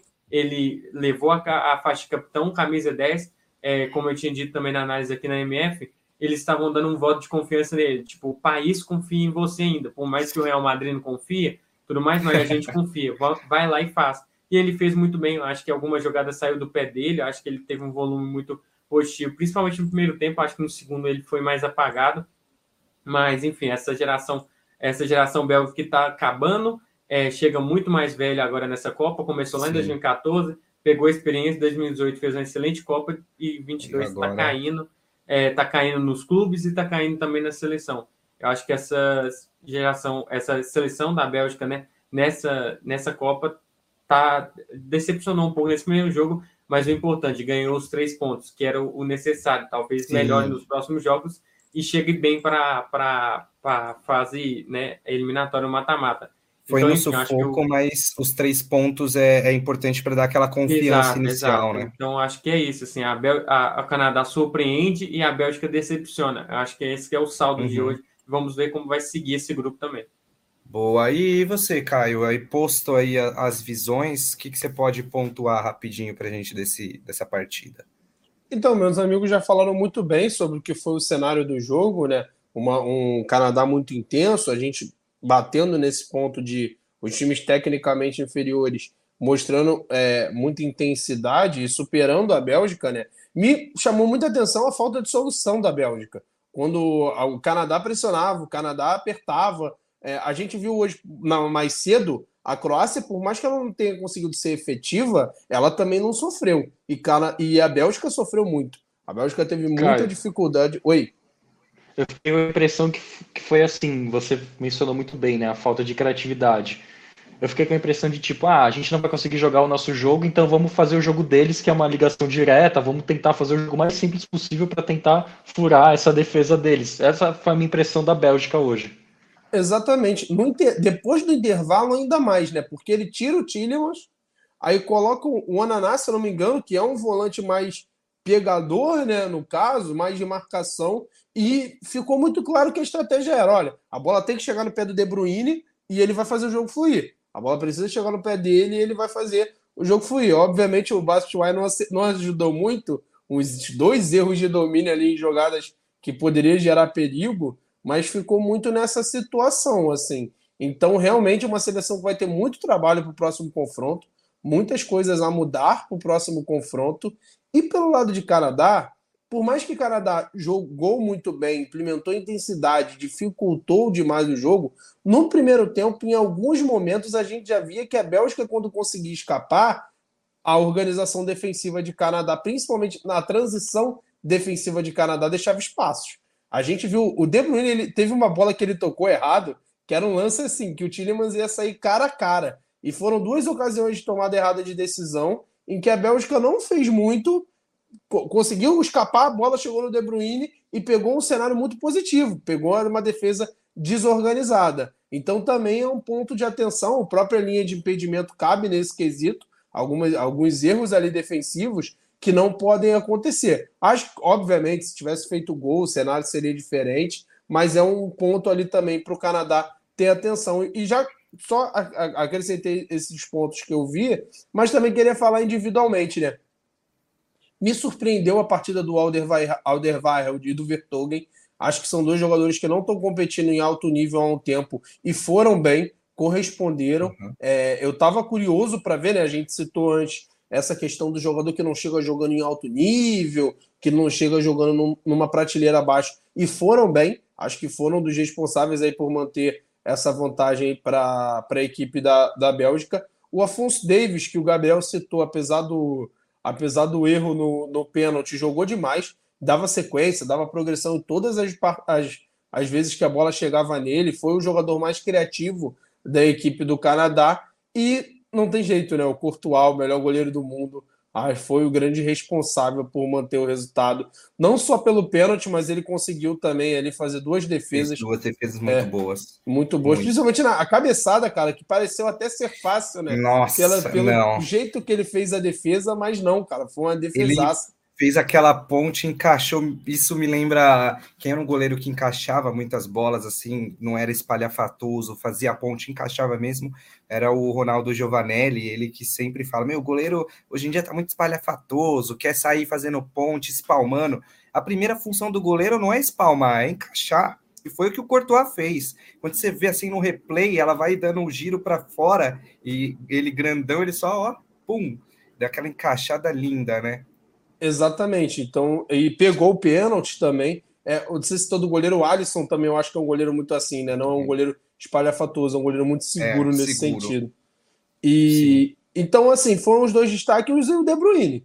Eu acho que o recado que fica para a Bélgica para a próxima partida é: o De Bruyne precisa ser mais participativo. Não dá para me ficar dando bola longa o tempo todo para o De Bruyne e precisa ser revisto algumas coisas. Essa seleção da Bélgica, por mais que no segundo tempo, para não a gente só tá pegando pesado aqui, eu achei que as mudanças foram positivas. Achei que a entrada do Munier foi boa, o time conseguiu um equilíbrio melhor defensivo. Achei que a entrada do, do acho que é Onaná também, ele entrou bem ali no meio-campo, ganhando os duelos. E, e, eu acho que tem algumas alternativas interessantes. O Trossard, que não entrou tão bem do Brighton, vive um excelente momento pela equipe da Premier League. O próprio De Ketelari, que não vive um grande momento do Milan, é um jogador de muito potencial. Então, eu acho que tem algumas peças ali no banco que podem fazer com que essa Bélgica seja mais competitiva dentro dos jogos. E é isso, é você potencializar o De Bruyne. Porque por mais que. Eu, o Gabriel citou o caso do Hazard, né? Só para encerrar. Por mais que eu, eu, também acho que o Hazard fez um bom jogo, não entrega muito defensivamente não entrega muito nível de competitividade. Então, talvez nesse momento, até por essa troca de geração, a geração, o time mais envelhecido, média de idade é 29 anos da Bélgica, cara, às vezes você tem que potencializar o que você tem de melhor. Então, às vezes, você fazer certas substituições para deixar o seu time mais sólido e você potencializar o De Bruyne, deixar ele com um pouco mais de liberdade, porque talento para ganhar jogo sozinho ele tem. Então, então, acho que é um, fica esse recado aí para a Bélgica. Explora o que é de melhor dele, né? Agora, meus amigos, vamos chegar no assunto mais esperado aqui do, do, do momento. O 7 a 0 foi bom, mas vamos falar agora das expectativas para os jogos de amanhã. E aí eu vou só dar uma pincelada em todos os jogos de amanhã, mas é claro que a gente vai começar, fique aí você pela seleção brasileira. Amanhã, então, a gente tem, pelo grupo G, Suíça e Camarões. Esse é o jogo das 7 horas da manhã. Espero que seja um jogo bom aí para valer a pena acordar cedo. Teremos Brasil e Sérvia às quatro da tarde, também pelo grupo G. Pelo grupo H, a gente vai ter é, Uruguai e a Coreia, Coreia do, do Sul, né? Uruguai e Coreia do Sul, 10 horas da manhã, jogo interessante. E pelo grupo H também, Portugal de Cristiano Ronaldo contra Gana. Mas vamos lá, eu quero saber do Gabriel a expectativa para Brasil e Sérvia, uh, como que a seleção brasileira vem. Se você fosse o Tite, você entraria um pouco mais comedido, eu diria. Não, não colocava uh, o time do, do Brasil tão para frente, a seleção tão avançada e fazia ali um primeiro tempo mais parelho no meio-campo, ver o que acontece, ver se o Brasil consegue abrir o placar ou se o Brasil sai perdendo, e aí no segundo tempo, de acordo com o jogo, você iria municiando o ataque da seleção brasileira, Gabriel? É, não, eu acho que a escalação que está sendo prevista aí é uma escalação boa, né? É, seria um, quase um quinteto de ataque ali, né? é, que o Tite estaria propondo seria Vini, Vini na ponta esquerda, Richarlison no meio, Rafinha na ponta direita, e aí para completar o quinteto no meio, o, no meio ataque ele o Neymar e um pouquinho meio que de segundo volante, mas mais ofensivo também Paquetá. o Paquetá. E aí Esse seria quatro é bem ofensivo, né? E seria é, bem, é ofensivo. bem ofensivo. É, a gente estava até conversando antes aqui e eu acho que assim o Neymar vem muito bem no Paris Saint-Germain na, na questão de marcação eu acho que ele vai ser importante para isso, para marcação. Porém, o Richarlison também no, no jogo, acho que contra um dos dois últimos jogos, não sei se foi Gana ou, é, ou a, a Tunísia, um dos dois jogos ele falou que ele queria muito marcar e tudo, ele tá voltando para marcar para descansar o Neymar. Então, assim, eu acho que todos eles vão se dedicar muito na marcação. Acho que o Neymar vai fazer esse papel de marcação que ele faz ali no PSG, que a gente às vezes nem vê que ele tem um volume de, de marcação tão alto, e depois vai olhar lá, o Verratti e ele foram os que tiveram mais poder ofensivo no, no jogo. Acho que ele vai fazer isso ali, ele vai dar é, esse suporte na defesa. Eu acho que o Richardson também, o Richardson mostrou isso nos últimos amistosos, de ir voltar muito e dar conta disso, né? Então, acho que esse quinteto de ataque vai ser um quinteto muito ofensivo na hora de atacar, mas na hora que precisar defender, eu acho que eles vão se dedicar bastante. A Rafinha também volta, o Vini também volta, e aí fazer aquele papel que todo mundo ficar criticando. Ah, o Vini tá parecendo lateral esquerdo, mas vai ter que ser assim mesmo, vai ter que ser uma ala, eu acho que vai ter que voltar. Mas o Até principal porque é poderio... muito ofensivo, né? Senão precisa dar um, um suporte. Exato. E aí, pelo lado direito, como você falou, é o Rafinha. Aí imagina se acontece qualquer coisa, porque a primeiro momento o Danilo deve ser o titular. Imagina se você tem o Daniel Alves e aí você não tem um jogador que volte para ajudar a marcar, vai ser um passeio. Exatamente, vai ser passeio, porque o Daniel Alves não daria conta de acompanhar. E aí, tipo assim, você olhando depende, aqui. Vai a... que ele quer jogar no meio-campo, né? Não sei. É, ele, ele, se escala lá no meio-campo. Vai que desiste, né? Na lateral direita. Mas enfim, aí tem o. Aí você olha o ataque da Sérvia, né? O que, que a gente vai ter que fazer ali para defender a Sérvia? Aqui, a, a escalação prevista no SofaScore, eu estou usando como ele suporte, está colocando Savic Tadic no meio ali ofensivo e o Vlahovic é isolado no ataque. Eu acho que às vezes até o Mitrovic, o Mitrovic muito bem na, no, na Sérvia nos últimos 33 jogos, são 30, acho que nos últimos 34 jogos são 33 gols marcados. Então, assim, deve entrar, não é possível, né? E aí você tem que ali, o Tadic é, coloca às vezes o, o Casemiro em cima do Tadic, firma ele ali em cima do Tadic e o Savic, é, enfim, a marcação vai ser dobrada ali. Aí, às vezes ele jogando pela direita, o Alexandre vai marcar ele muito bem. Vlahovic e Mitrovic são as grandes preocupações nossas na Sérvia. Eu acho que Thiago Silva, né, que vai ser o nosso capitão, e Marquinhos terão muito trabalho com eles e vai ter que ficar atento a eles. Mas eu acho Sim. que o nosso, o, eu, eu, tinha previsto isso, né, também na análise que a gente fez aqui na MF, que o Brasil vai bater muito. Acho que eles vão ficar, vão firmar uma linha de cinco ali. A previsão aqui são de três zagueiros e quatro meias. Eu acho que esses meias, na hora de marcar os alas vão voltar e formar a linha de cinco atrás, e o Brasil vai ter que bater e passar numa linha de cinco na marcação da Sérvia. Acho que o Brasil vai ficar batendo muito ali no, no muro, como fez com a Tunísia, mas na hora que bater também e passar e fizer 1 a 0 aí eu acho que abre o, a porteira e aí a Sérvia vai tentar sair e o Brasil vai explorar muito bem ali os espaços e vai abrir o placar e vai, enfim, ampliar o placar, na verdade, né? E uhum. a expectativa é de um grande jogo do Brasil, Acho que o Brasil precisa fazer um grande jogo para provar, falar assim: ah, a Argentina teve Zika, a Alemanha, a, a França está bem. Vou mostrar para vocês que a gente também está bem. E a gente vai chegar é. para essa Copa e não é à toa que a gente é favorito e a gente vai se firmar como grande favorito, já que a Argentina e o Brasil estavam lá no topo, a Sim. França também, e aí o Brasil se firmaria ali em cima. É, a expectativa, então, é de um grande jogo. A gente vai para a rua, a gente vai assistir como torcedor, mas analisando também é, vai ser difícil. A Sérvia não é uma seleção fácil, não é uma Arábia e, uma, e um Japão. A chance aqui não é de zebra, seria se o, o Brasil perdesse para a Sérvia, não seria nada surreal também, porque a Sérvia tem potencial para isso. Mas eu acredito na vitória do Brasil, a gente torce para a vitória do Brasil eu acredito que sim, esse quinteto de ataque ali vai resolver e vai fazer bem ali. Vamos ver como que o Tite de uhum. fato, se ele vai com esse quinteto ofensivo ou se ele vai colocar o Fred, enfim, jogar o Neymar é. para a ponta esquerda, né, e deixar o Vini no banco, que eu acho difícil, mas pode ser que Muito. aconteça também. É, eu acho bem difícil também, mas fica aí então a grande expectativa para amanhã para ver se vai ser esse quinteto ou ele vai abrir mão de alguém lá na frente para colocar, muito possivelmente que ele gosta muito do Fred, alguém mais ali no, no, no meio campo para preencher e dar uma consistência maior na marcação. Estou com você na, na visão de que é, vai ser difícil inicialmente o Brasil quebrar essas primeiras barreiras e tal. Acho que vai ser um jogo mais truncado no início, não vai ser tipo, o Brasil vai abrir 2 a 0 com 20 minutos. Acho que vai ser um pouco mais difícil, talvez ali com meia hora, 35 minutos dê para fazer 1 a 0 e aí depois o Brasil deslancha. Eu acredito que esse deve ser o panorama. O Guilherme, como que você imagina a seleção brasileira amanhã?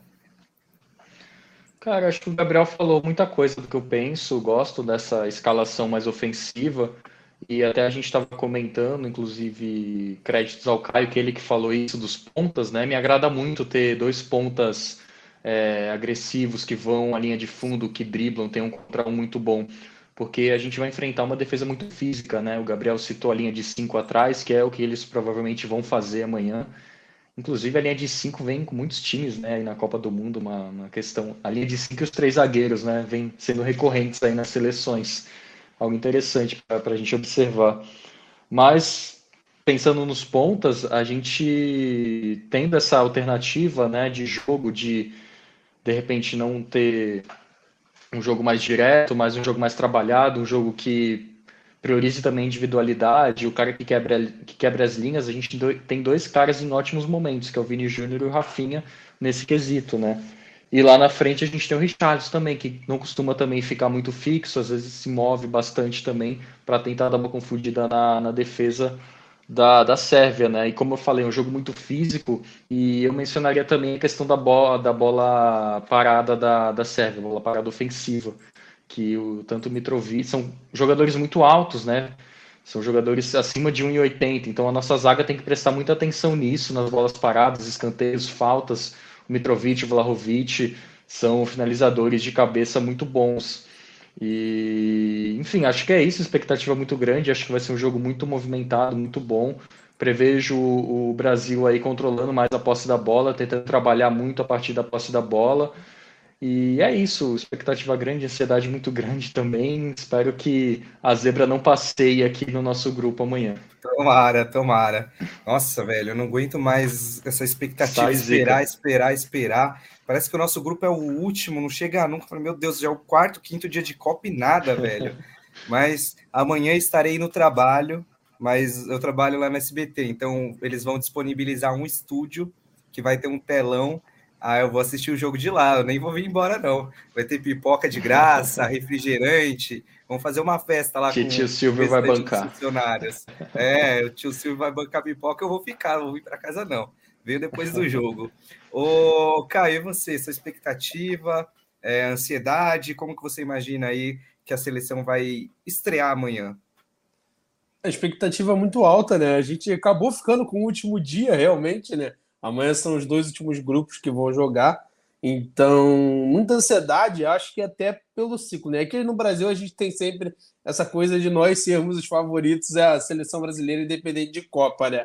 Mas eu que estou com, meu, com meus 25, lembro muito pouco da Copa de 2002, é, acho que desde 2006 é a melhor seleção, a seleção mais preparada, e me arrisco a dizer até que coletivamente a gente está em melhor momento. Alternativas, variações, óbvio, o jogo mudou. Está falando de, de, de, alguns anos atrás, ali, mais de 10 anos atrás. Mas é uma seleção com alternativas. A gente está falando aqui é. de possibilidades, de você jogar com dois pontas, o Paquetá atuando ali como um meia, de como segundo volante, ou você jogar com o Fred ou Bruno Guimarães e o Paquetá Nossa, jogar aberto na ponta. Eu sou muito fã desse Bruno Guimarães, cara. Esse moleque joga demais. Eu fico impressionado com o futebol dele. Ele dá outra dinâmica no, no meio-campo. Nossa, esse, esse, daí vai brilhar muito daqui um ano. Você vai ver, ele vai ser muito valorizado nessa Copa, tenho certeza. Com certeza, com certeza. Acho que é um jogador que tem tudo para ganhar espaço, cada vez mais na seleção. Então, então é um momento de muita ansiedade também. Falando sobre o jogo especificamente, eu confesso que no, no primeiro momento eu me surpreendi um pouco, porque a seleção da, da Sérvia é uma seleção que se destaca muito por, pelo físico, é uma seleção muito forte fisicamente. O meio-campo com Milinkovic, Savic e o Gudeli, que é um dos jogadores com o maior número de posse de bola, na, de roubada de bola na Europa, é um meio-campo muito forte. Então aí eu fui tentar entender, né? Tentar compreender o porquê. Aí foi o que o Guilherme pontuou bem sobre o que a gente estava falando dos pontas, né? Então, você ter dois jogadores num contra um, você fazer com que os dois alas da seleção da Sérvia fiquem numa linha de cinco, presos o tempo todo. É, é a, a, uma das fragilidades dessa seleção é justamente o trade de zaga, é justamente a bola nas costas, é uma coisa que é muito explorada contra as seleções que jogam contra a Sérvia. Então, você ter dois jogadores nesse nível é aquilo que a gente fala de você se defende atacando. Então você já vai ter uma preocupação maior, uma marcação quase individual do, dos dois alas, e principalmente o Kostic pode não jogar, mas principalmente ele, que é um dos caras, é o cara mais criativo dessa seleção. Então você prender esses dois jogadores com, Rafi, com os dois pontas é, pode ser interessante para você segurar no momento em que você vai atacar, no momento que você vai se defender é, prender ali a linha de cinco e os pontas, obviamente, vão ter que fazer o trabalho de voltar, acompanhá-los quando o Brasil não tiver a bola. Um outro ponto interessante também é, mesmo sem o Fred, é o desse duelo no meio-campo, né? Porque eu acho que um dos poucos no mundo que permite jogar com um volante só num jogo mais físico é o Casemiro. O Casemiro ele tem essa Monstro. qualidade. O Casemiro não consegue segurar o meio-campo sozinho. E para esse jogo, eu acho que o Paquetá pode agregar muito. Paquetá e, e, Neymar rodando pela entre as linhas ali, como fizeram nesses dois últimos amistosos, obviamente com seleções de fragilidade maior. E o que a gente citou, principalmente quando você pressiona, principalmente quando você joga, joga em bloco alto, você tira os dois centravantes da, da referência, você joga eles para trás no campo. Então você coloca eles em características que não são a deles, de arrancar em velocidade, tentar buscar as costas da zaga brasileira. Essa não é a principal característica. A principal deles é de centroavante. Jogadores para fazer o pivô, jogadores para estarem próximo da área. Então você tem esse ponto positivo em bloco alto, e quando você está em bloco baixo, você tem as costas da defesa, que é aí que a gente citou do duelo do um contra um. Então eu vejo muito esse encaixe por o porquê do Tite ter recorrido a esses dois pontas. E então acho que a gente está, obviamente, por essa ansiedade, muita gente, a gente viu muita gente preocupada né, com ah, o Fred saiu, porque até pouco tempo o Fred não, não podia ser titular. Aí agora o Fred saiu, ah, o Fred saiu, meu Deus. Essas coisas que é normal, gera ansiedade, gera eu vou, isso. Mas eu vou te confessar que eu sou do, daquele que, ah, o Fred não pode jogar. então, é isso, assim. Então, é, é, isso gera da ansiedade. Mas eu vejo muito esses encaixes dentro do jogo, com os dois alas, com você conseguir pressionar e afastar os dois centravantes da área. Eu vejo muito esses encaixes que podem fazer com que o Brasil tenha uma grande atuação. E caso não dê certo, a gente tem alternativa. Esse é um ponto positivo. É. A gente tem. Se o Vinícius Júnior e o, se o Paquetá não jogar bem por dentro, o Rodrigo tá fazendo isso muito bem no Real Madrid. Se o, se o Rafinha não estiver bem, você tem o Anthony, você tem o Martinelli, Nossa. você tem Fred, Bruno Guimarães, você tem o Pedro. Numa Nossa. ocasião, você precisa cara. bola na área, você tem o Pedro. Então, assim, é um repertório muito grande, cara. Que dor de cabeça boa, né, pro Tite. Exatamente. Tudo que um técnico que. Exemplo, o Rogério Ceni não consegue mudar o estilo do São Paulo jogar. Não tem um jogador de velocidade. Olha o Tite, ele tem velocidade, ele tem jogador que vai por dentro, ele tem o Pedro de centroavante. Cara, você consegue mudar assim, de uma maneira, se isso tudo tiver muito bem treinado, você consegue envolver qualquer seleção. Você tem tipo, Exatamente. Tipo, uma arma no banco poderosíssima. Eu tinha até esquecido do, do Anthony. O Anthony joga demais, mano. Com drible. E tem o Gabriel Jesus também. Ainda tem o Gabriel Jesus, que a gente vive um momento maravilhoso. Eu acho, sinceramente, eu acho que individualmente, acho que hoje só a Inglaterra tem jogadores ali no mesmo. Não vou dizer do mesmo nível. Tem a, essa vastas opções. A Inglaterra eu vejo também. Tem muitas opções, isso. Exatamente. Não no mesmo nível, mas tem opções para variar. Isso, tem muitas opções para variar. Obviamente, aí entra o ponto que você citou: o trabalho coletivo não é do mesmo nível do trabalho do Tite. E tem a França, só que a França, esses jogadores já estão jogando, né? porque é. a França perdeu muitos jogadores por conta de lesão. A própria Inglaterra também, alguns jogadores perdeu, principalmente no setor defensivo. O Walker foi convocado, mas ainda não jogou. Então você teve o Rhys James, que é um titular absoluto, que não está fora por lesão. Até nisso, e se Deus quiser, vai ser durante toda, toda a Copa, a gente não vai sofrer com lesão. Então a gente Tomara. tem esse, a gente tem esse plus, né? Então eu tô bem confiante, cara. Eu acho que a gente tem tudo para fazer uma grande estreia. É, passado o que você falou, os primeiros 10, 15 minutos de nervosismo, eu acho que o Brasil tem tudo para conseguir uma grande partida. E também exaltar rapidamente só a outra seleção que é a Sérvia. É uma uhum. seleção muito forte. Nenhuma seleção favorita vai ter um confronto como a gente vai ter amanhã. É o, é o confronto mais difícil da primeira fase para essas seleções né? favoritas. Né? E é uma seleção que tem condição sim de passar e de fazer uma fumaça na, na fase de mata-mata. Principalmente Concordo. quando esses, se esses jogadores, porque Mitrovic e Vlahovic tiveram lesão agora nessa reta final para a próxima Copa. Kostic é dúvida. Se eles ficarem bem, entrarem 100%, crescerem durante a competição, eles têm tudo também para fazer uma, uma, boa, uma boa Copa. E só para fechar, falei de individual, hum. eu acho que Portugal também tem um individual muito bom. É um individual com muito bons jogadores. Aproveitar essa última safra possivelmente boa do, de Portugal, última Copa do Cris. Então, é, vamos ver até, até e onde Rodrigo? Portugal consegue, consegue chegar esse, nessa Copa. Oi. Algo interessante também que eu, que eu acho do Brasil pensando a longo prazo, e até a gente comentou eu, Caio, na nossa análise né, dos grupos que a gente fez semana passada, que é a nossa geração renovada do Brasil, né? São caras novos, mas são caras novos que já, são, já estão consolidados em seus clubes. Não é aquela promessa, não é aquela, que, não é aquela interrogação. São caras que mesmo no banco, o Caio citou muito bem o Rodrigo.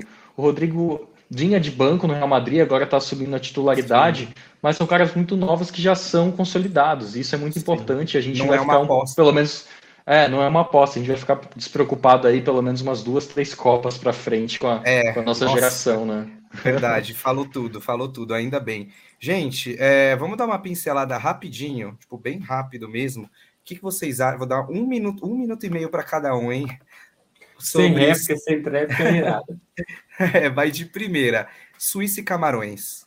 Uh, vai, vai, já, já pega o gancho, Guilherme. Aproveita, aproveita você. O que, que você uh, imagina desse confronto aí, Suíça e Camarões, que está no nosso grupo? Cara, eu, eu confesso que não, não. confesso que não. Candidato, né? Candidato Guilherme, um minuto e meio. Cara, eu confesso que não, não estudei a fundo os dois times, não, não tenho muito contato.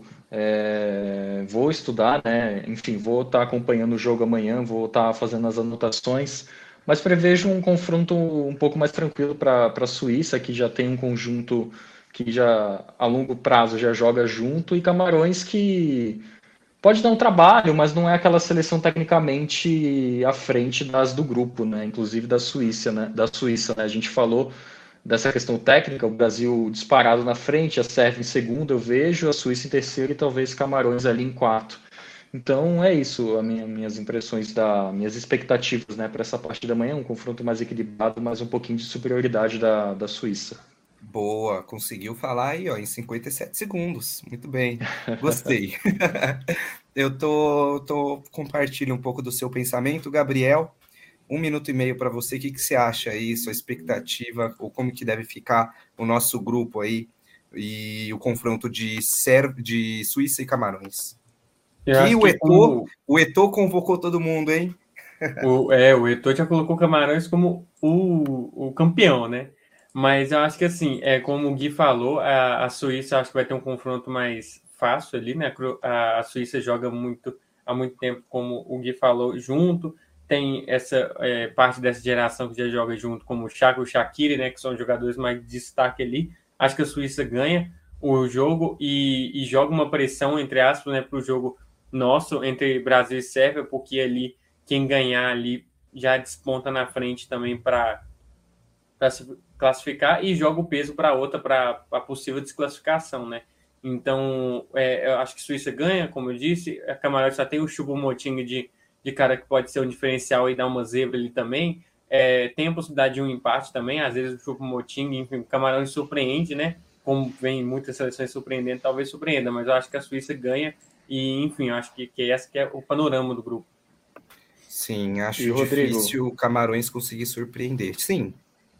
Não, rapidinho, o Gabriel citou o Choupo-Moting, eu citaria também o Zamboguissá, né, o meio de campo do Napoli, joga muito esse cara. É, é novo também, é um cara muito novo, tem 20 e poucos anos só, tem um futuro aí brilhante pela frente, motorzinho ali do Napoli, enfim, um cara que clareia as jogadas, tá sempre pisando na área também, olho nele aí no Camarões. Embora Camarões não seja tecnicamente aí tem um nível né, alto de técnica, né, de técnica seu elenco, o Zambo Guissá é um cara que se destaca nessa seleção. Sim, ó, bota aí o selo de olho nele. Guilherme, é, Caio, que, qual que é a sua, sua prévia aí para o jogo entre Suíça e Camarões? Como que você imagina que, que pode ficar esse grupo? Um minuto e meio para você.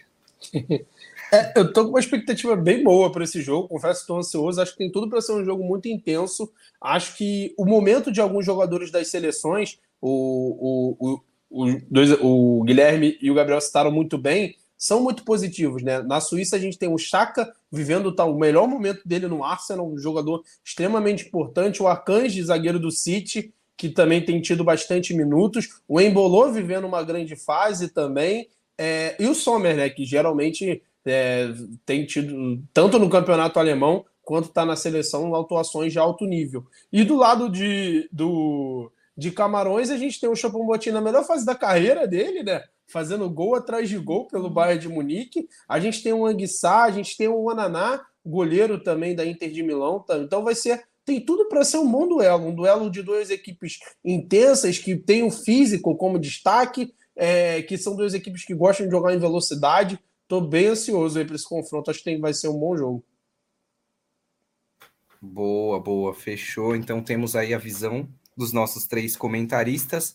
Quero passar agora para o próximo, pro próximo jogo, agora entrando na rodada é, do grupo H. O grupo H, o primeiro jogo é entre Uruguai e Coreia do Sul, que é o jogo das 10 horas da manhã. Aí a gente já tem uma seleção com mais tradição, né? Uma seleção que chega firme geralmente nas Copas do Mundo, que é o, o Uruguai, fora aquela toda aquela entrega, aquela raça uruguaia que a gente conhece. Eu vou começar dessa vez com o Guilherme. Guilherme, e aí, qual que é a sua uh, expectativa para esse jogo aí entre Uruguai e Coreia do Sul? Eu confesso que eu estou curioso para saber como o Uruguai arrancou aí, acho que quatro vitórias seguidas né, nas eliminatórias, desde que o Oscar Tavares é, saiu. E tem jogadores muito novos, né? O Valverde aí vivendo o melhor momento dele ali no Real Madrid, meio de campo. A gente também tem o Arrascaeta, tem, enfim, outros jogadores aí que eu não lembro de cabeça agora que estão ali nessa nova safra né, da seleção uruguaia e me desperta muito como eles vão jogar coletivamente, assim como também a, a seleção da Coreia, né, que não é só o Hyun Min Son, tem outros jogadores que eu fico né, é curiosidade mesmo, Rodrigo, é curiosidade para ver como analisar ali na hora mesmo como vai se dar, né? A gente precisa desse primeiro jogo para poder falar um pouco é, mais. Exatamente, né? é, exatamente. Tal jogador que a gente não imaginava brilhou, ou a Rascaeta, que a grande expectativa ficou sumido no meio da marcação, não jogou bem. Então, é, sem esse primeiro jogo, eu sei que é um pouco mais difícil de prever, mas. E tem o Davi Nunes também no Uruguai, enfim, tem hum. caras aí que chegam chegando, né? Então, curiosidade é a palavra aí desse confronto. Boa. E, Caio, qual, qual que é a sua a sua visão aí, o que, que, pode acontecer entre Uruguai e Coreia do Sul? Pode dar zebra? Olha, Ou é mais difícil? É um, é um bom jogo. É um, tem jogo. Acho que o Coreia do Sul é um time muito automatizado para buscar o som, né? É, procura ele o tempo todo. A gente viu, por exemplo, a seleção de Senegal, né, sem o Mané, como fez falta e como em muitos lances ele era acionado a bola no lado esquerdo por sentir essa falta dele lá. A Coreia é um pouco disso, é um jogo automatizado para dar a bola para o som. E no caso do Uruguai, a gente tem uma geração nova de muito talento aparecendo. O Valverde é, para mim, um dos melhores jogadores do mundo nesse início de temporada. Ele tem sido o grande protagonista do Real Madrid, junto com o Vinícius. É, o, o Guilherme citou muito bem, a gente tem as dúvidas. Ao que tudo indica, parece que o Darwin vai ser titular, então, quem vai jogar com ele? Vai ser o Cavani? Vai ser o Soares? O Arrascaeta, que briga com uma vaga com. que para mim parece estar brigando por uma vaga ali no meio-campo, com o De La Cruz do River Plate. Então, assim, a gente tem algumas dúvidas. É, infelizmente, o Araújo é, o... foi convocado, mas eu não sei se já vai estar disponível para estreia. Ele que teve uma recuperação aí absurda para poder jogar a Copa. É, mas é um zagueiro muito bom, acho que eleva muito o nível desse, desse sistema defensivo com ele em campo. Então eu estou bem ansioso, acho que o Uruguai é, tem, temos um grande jogo aí com as quatro seleções com possibilidade. Vejo Portugal um pouquinho acima das outras três, mas acho Boa. que todas elas têm condição de brigar. Legal. E, e, você, Gabriel, como que você enxerga aí essa estreia do Uruguai contra a Coreia do Sul, a Rascaeta, Cavani, Soares, Som do lado da, da Coreia do Sul? É, eu acho que de fato o Uruguai sai com a vitória nesse jogo. É, assim, eu não vou falar que com certeza sai porque temos as zebras, mas a Coreia, como o Gui falou, o Gui não, o falou, joga meio que pro, pro som, né? Joga ali para ele e não, não parece ter algo a mais ali, algo, a, essa geração da, da Coreia ali não, não tem muito além do, do som, então para mim o Uruguai que, que tem, é, é, diferente, né? Tem mais jogadores, o Fred Valverde jogando muito bem, é como o Caio falou também, é um dos grandes jogadores, é um dos melhores desse início de temporada. O Darwin, que vinha se recuperando no final dessa temporada, desse início de temporada aí com, no Liverpool, começou meio mal, mas foi se recuperando no final, então chega com mais confiança. É, tem também o Betancourt, que a gente não pode esquecer. Enfim, acho que tem enfim, De La Cruz, Arrascaeta, que vão brigar um, pelo, um com o outro ali pela posição, são dois bons jogadores também. Essa geração do Uruguai é muito boa. É, Para mim, também vai brigar ali pelo segundo colocado. É, mas a Coreia do Sul também, a gente viu lá em 2018 como tem potencial também para brigar e atrapalhar alguém ali, né? Como atrap tentou atrapalhar ali, eu acho que chegou a atrapalhar de fato a Alemanha.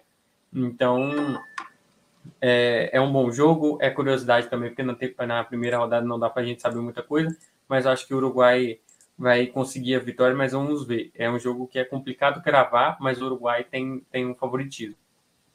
Boa, boa, concordo com você. Acho que esse jogo fica mais pro, pro Uruguai. Vai sentir uma certa dificuldade no início, mas acho que o Uruguai sai vencedor. Vamos agora então para o último confronto do grupo H, uh, que será amanhã, Uh, e também uh, o último confronto da primeira rodada dessa Copa do Mundo, que é entre Portugal e Gana. Esse jogo vai ser às uma hora da tarde. Uh, o Caio, e aí? Portugal, você que já deu uma pincelada, está um pouco mais acima ali, até mesmo do de Uruguai e tal. Como que você enxerga as peças, tanto individualmente, o coletivo, essa safra que Portugal tem para essa Copa, a última do Cristiano Ronaldo. Uh, dois minutos para você. Opa, ganhei um pouquinho mais. Então vamos lá. É, Portugal, apesar de ter o final do ciclo do Cristiano, tem uma nova geração muito forte, né, que está surgindo. Então a gente tem muitos desses jogadores com grande possibilidade de jogar mais uma Copa. Então Rubem Dias, é, Cancelo, Rubem Neves, é, Bruno Fernandes, Bernardo Silva, Rafael Leão, grande um dos candidatos a esse é o grande nome dessa competição. O grande problema de Portugal durante todo o ciclo foi o quanto que o Fernando Santos conseguia extrair dessa equipe. Essa dificuldade que ele teve, inclusive Portugal chegou à repescagem, né, ficando em segundo no grupo com a Sérvia nas eliminatórias e por muito pouco é, acabou não enfrentando a Itália ali, seria um confronto muito forte e, e acabou conseguindo a vaga no, no último, é, no último momento. O que me criou uma expectativa muito grande em Portugal. Obviamente não pode ser referência, porque foi um amistoso já com os convocados há duas semanas atrás. Só que a maneira de jogar. Eu acho que Portugal ele tem um potencial individual muito forte. Se esse time coletivamente, dentro de uma competição curta, acertar, tem muito potencial. Que foi o que eu vi. Que foi uma equipe que jogou com o Bernardo Silva com uma liberdade para circular, que é o que ele faz de melhor no City, né? A gente vê ele que às vezes joga no meio, hora joga de ponta, mas sempre com essa liberdade para poder circular dentro de campo. Um Bruno Fernandes mais perto do gol, um ataque, um João Félix tendo uma atuação de altíssimo nível. O João Félix, eu acho que é um dos grandes jogadores dessa geração. Fico muito triste de não ver esse potencial ser tirado dele do Atlético de Madrid. Mas ele é um jogador com uma capacidade de improviso, um jogador muito bom. Rafael Leão, Cristiano Ronaldo. Então eu gostei do que eu vi. Então me criou aquele alerta ali. Opa, eu acho que tem. Porque potencial tem. Individual tem. Para mim, individualmente, é uma das melhores seleções do mundo. Você tem, como eu citei, João Félix, Rafa, é, a Rafael Leão. Você tem o Rafa que, Silva, que fez uma temporada, tá fazendo uma temporada absurda no Benfica. Então, um nível muito alto de Portugal. O que precisa acertar é justamente essa questão coletiva. E num campeonato de tiro curto, a gente sabe que isso pode acontecer. A gente viu a Inglaterra aí, a gente falando do jogo coletivo que não funcionava e já estreou bem, estreou com alguns padrões interessantes. Então eu vejo o mesmo caminho ali para Portugal. Boa, boa. É bem, bem destacado mesmo. Eu acho que individualmente é uma seleção que tem, tem um, um privilégio aí, como você falou. É, não só lá na frente, mas meio campo, lá atrás também se tem jogadores experientes. Eu acho que uma seleção bem encaixadinha, bem, bem treinada, acho que pode, pode fazer frente aí com muitas seleções e, e mais longe numa Copa do Mundo. Uh, e aí, Guilherme, o que, que, que, você imagina entre Portugal, entre Portugal e Gana? Ah, cara, acho que o Caio falou tudo que eu penso. É... Bela análise aí mais uma vez do Caio e, e acho que é isso. Eu também vejo Portugal é, com algumas questões em relação ao que o Fernando Santos pode tirar desse elenco, né? Sempre fica essa dúvida, sempre fica essa pulga atrás da orelha, porque a gente sabe que tem muito potencial e se der certo aí, se pegar uma liga, pode ir muito longe, né? Acredito que eles vão passar em primeiro nesse grupo e acredito que venha uma vitória amanhã também, porque o elenco de Gana é, é bem fraco tecnicamente. A gente viu, é, claro que amistoso não é parâmetro para nada, mas a gente viu aí como eles jogam mais ou menos contra o Brasil, né? Esse último, uhum. esse último amistoso que a gente teve contra eles, né? Então, dá para dar zebra? É mais fraco. Ah, cara, acredito que não. acredito não, né? que esse não. Esse, esse não, esse não. É... Mas é isso, enfim. É... Fica a expectativa porque Portugal pode entregar, né? Também um quê de curiosidade nessa seleção portuguesa. Boa, boa. E finalizando então com a visão de Gabriel Souza sobre Portugal de Cristiano Ronaldo e, e Gana. É, os meninos falaram muito bem, a expectativa é do Portugal ali, de fato, dominando o jogo e os destaques individuais falando mais alto, né? E sair então com a vitória para cima da Gana, que, como o Guilherme falou, não se mostrou muito bem contra o Brasil ali. O Brasil fez um jogo, acho que até mais simples, né? Contra a, a seleção de Gana, mas que tem alguns jogadores que podem fazer uma diferença, lá o Henrique Williams, o Zayo, né? Os irmãos Zayo, o André e o Jordan então, talvez faça algo diferente, mas o, o Portugal vem com favoritismo e tem bom, uns bons jogadores. Acho que o Cancelo também vem sendo um grande destaque ali, mas Danilo Pereira e o, e o Nuno Mendes né, tem um entrosamento natural ali pelo PSG e vem muito bem no PSG, principalmente o Nuno Mendes.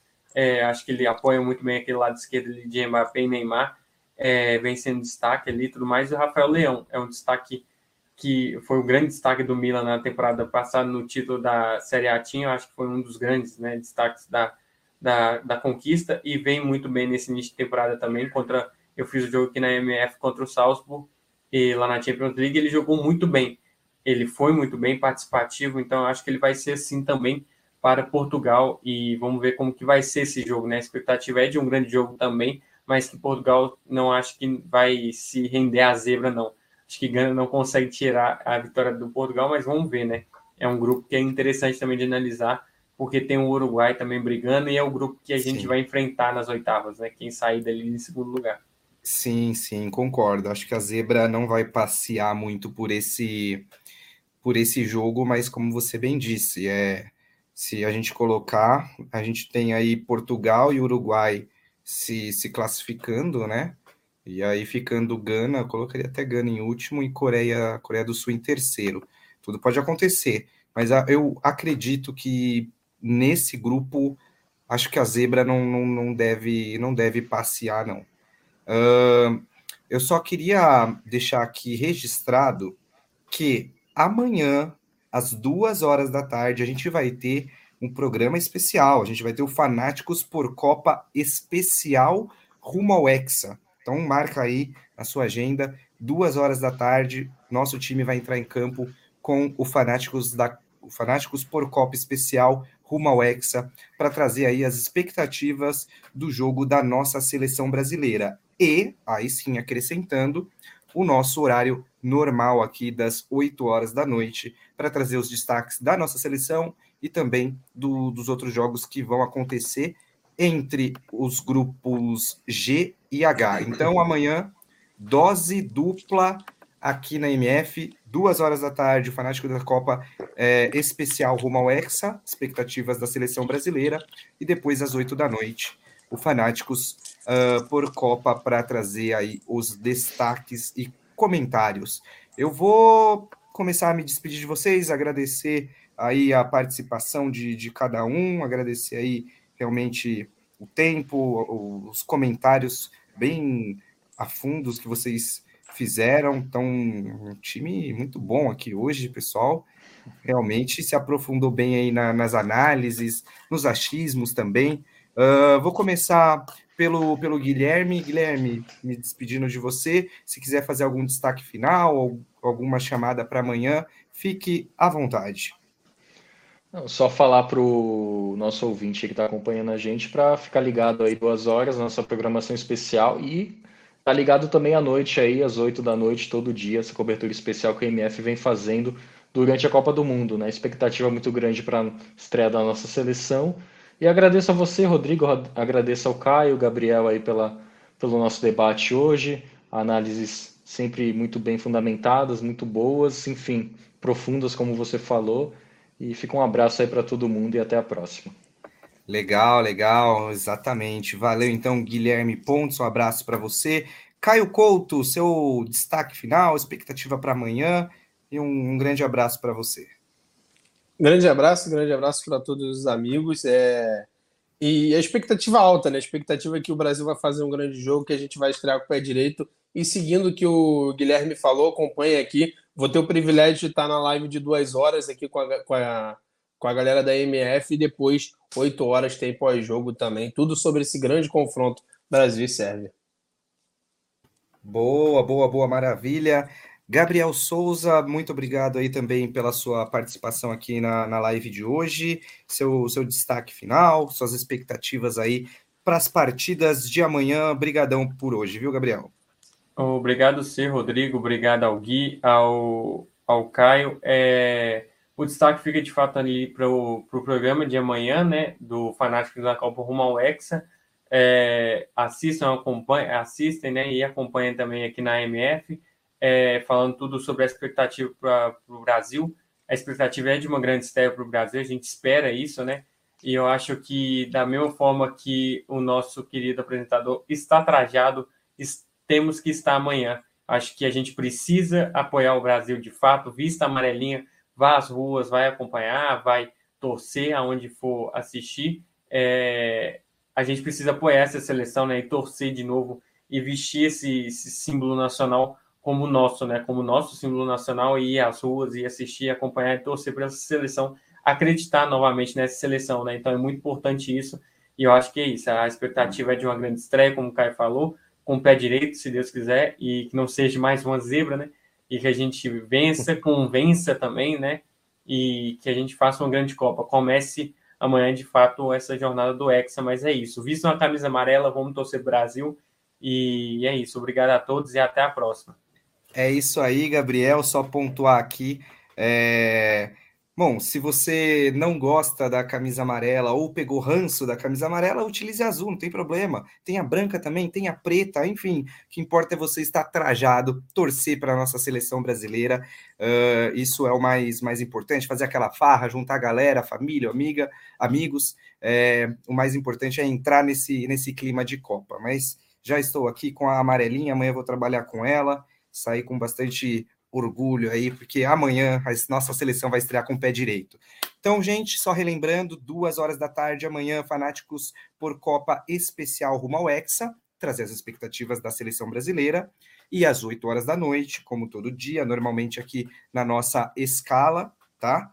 8 horas da noite, a gente volta também, nosso time volta em campo para trazer aí é, os resultados, destaques, análises de todos os jogos do grupo G e H. Gente, muito obrigado por mais essa live. Uh, a última, último agradecimento aqui, Guilherme Pontes, muito obrigado por hoje. Gabriel Souza, brigadão, foi um prazer. Caio, muito obrigado também. Agradecer aí ao nosso patrocinador, a Pinacle, por mais uma parceria em uma live, tá bom, gente? Brigadão.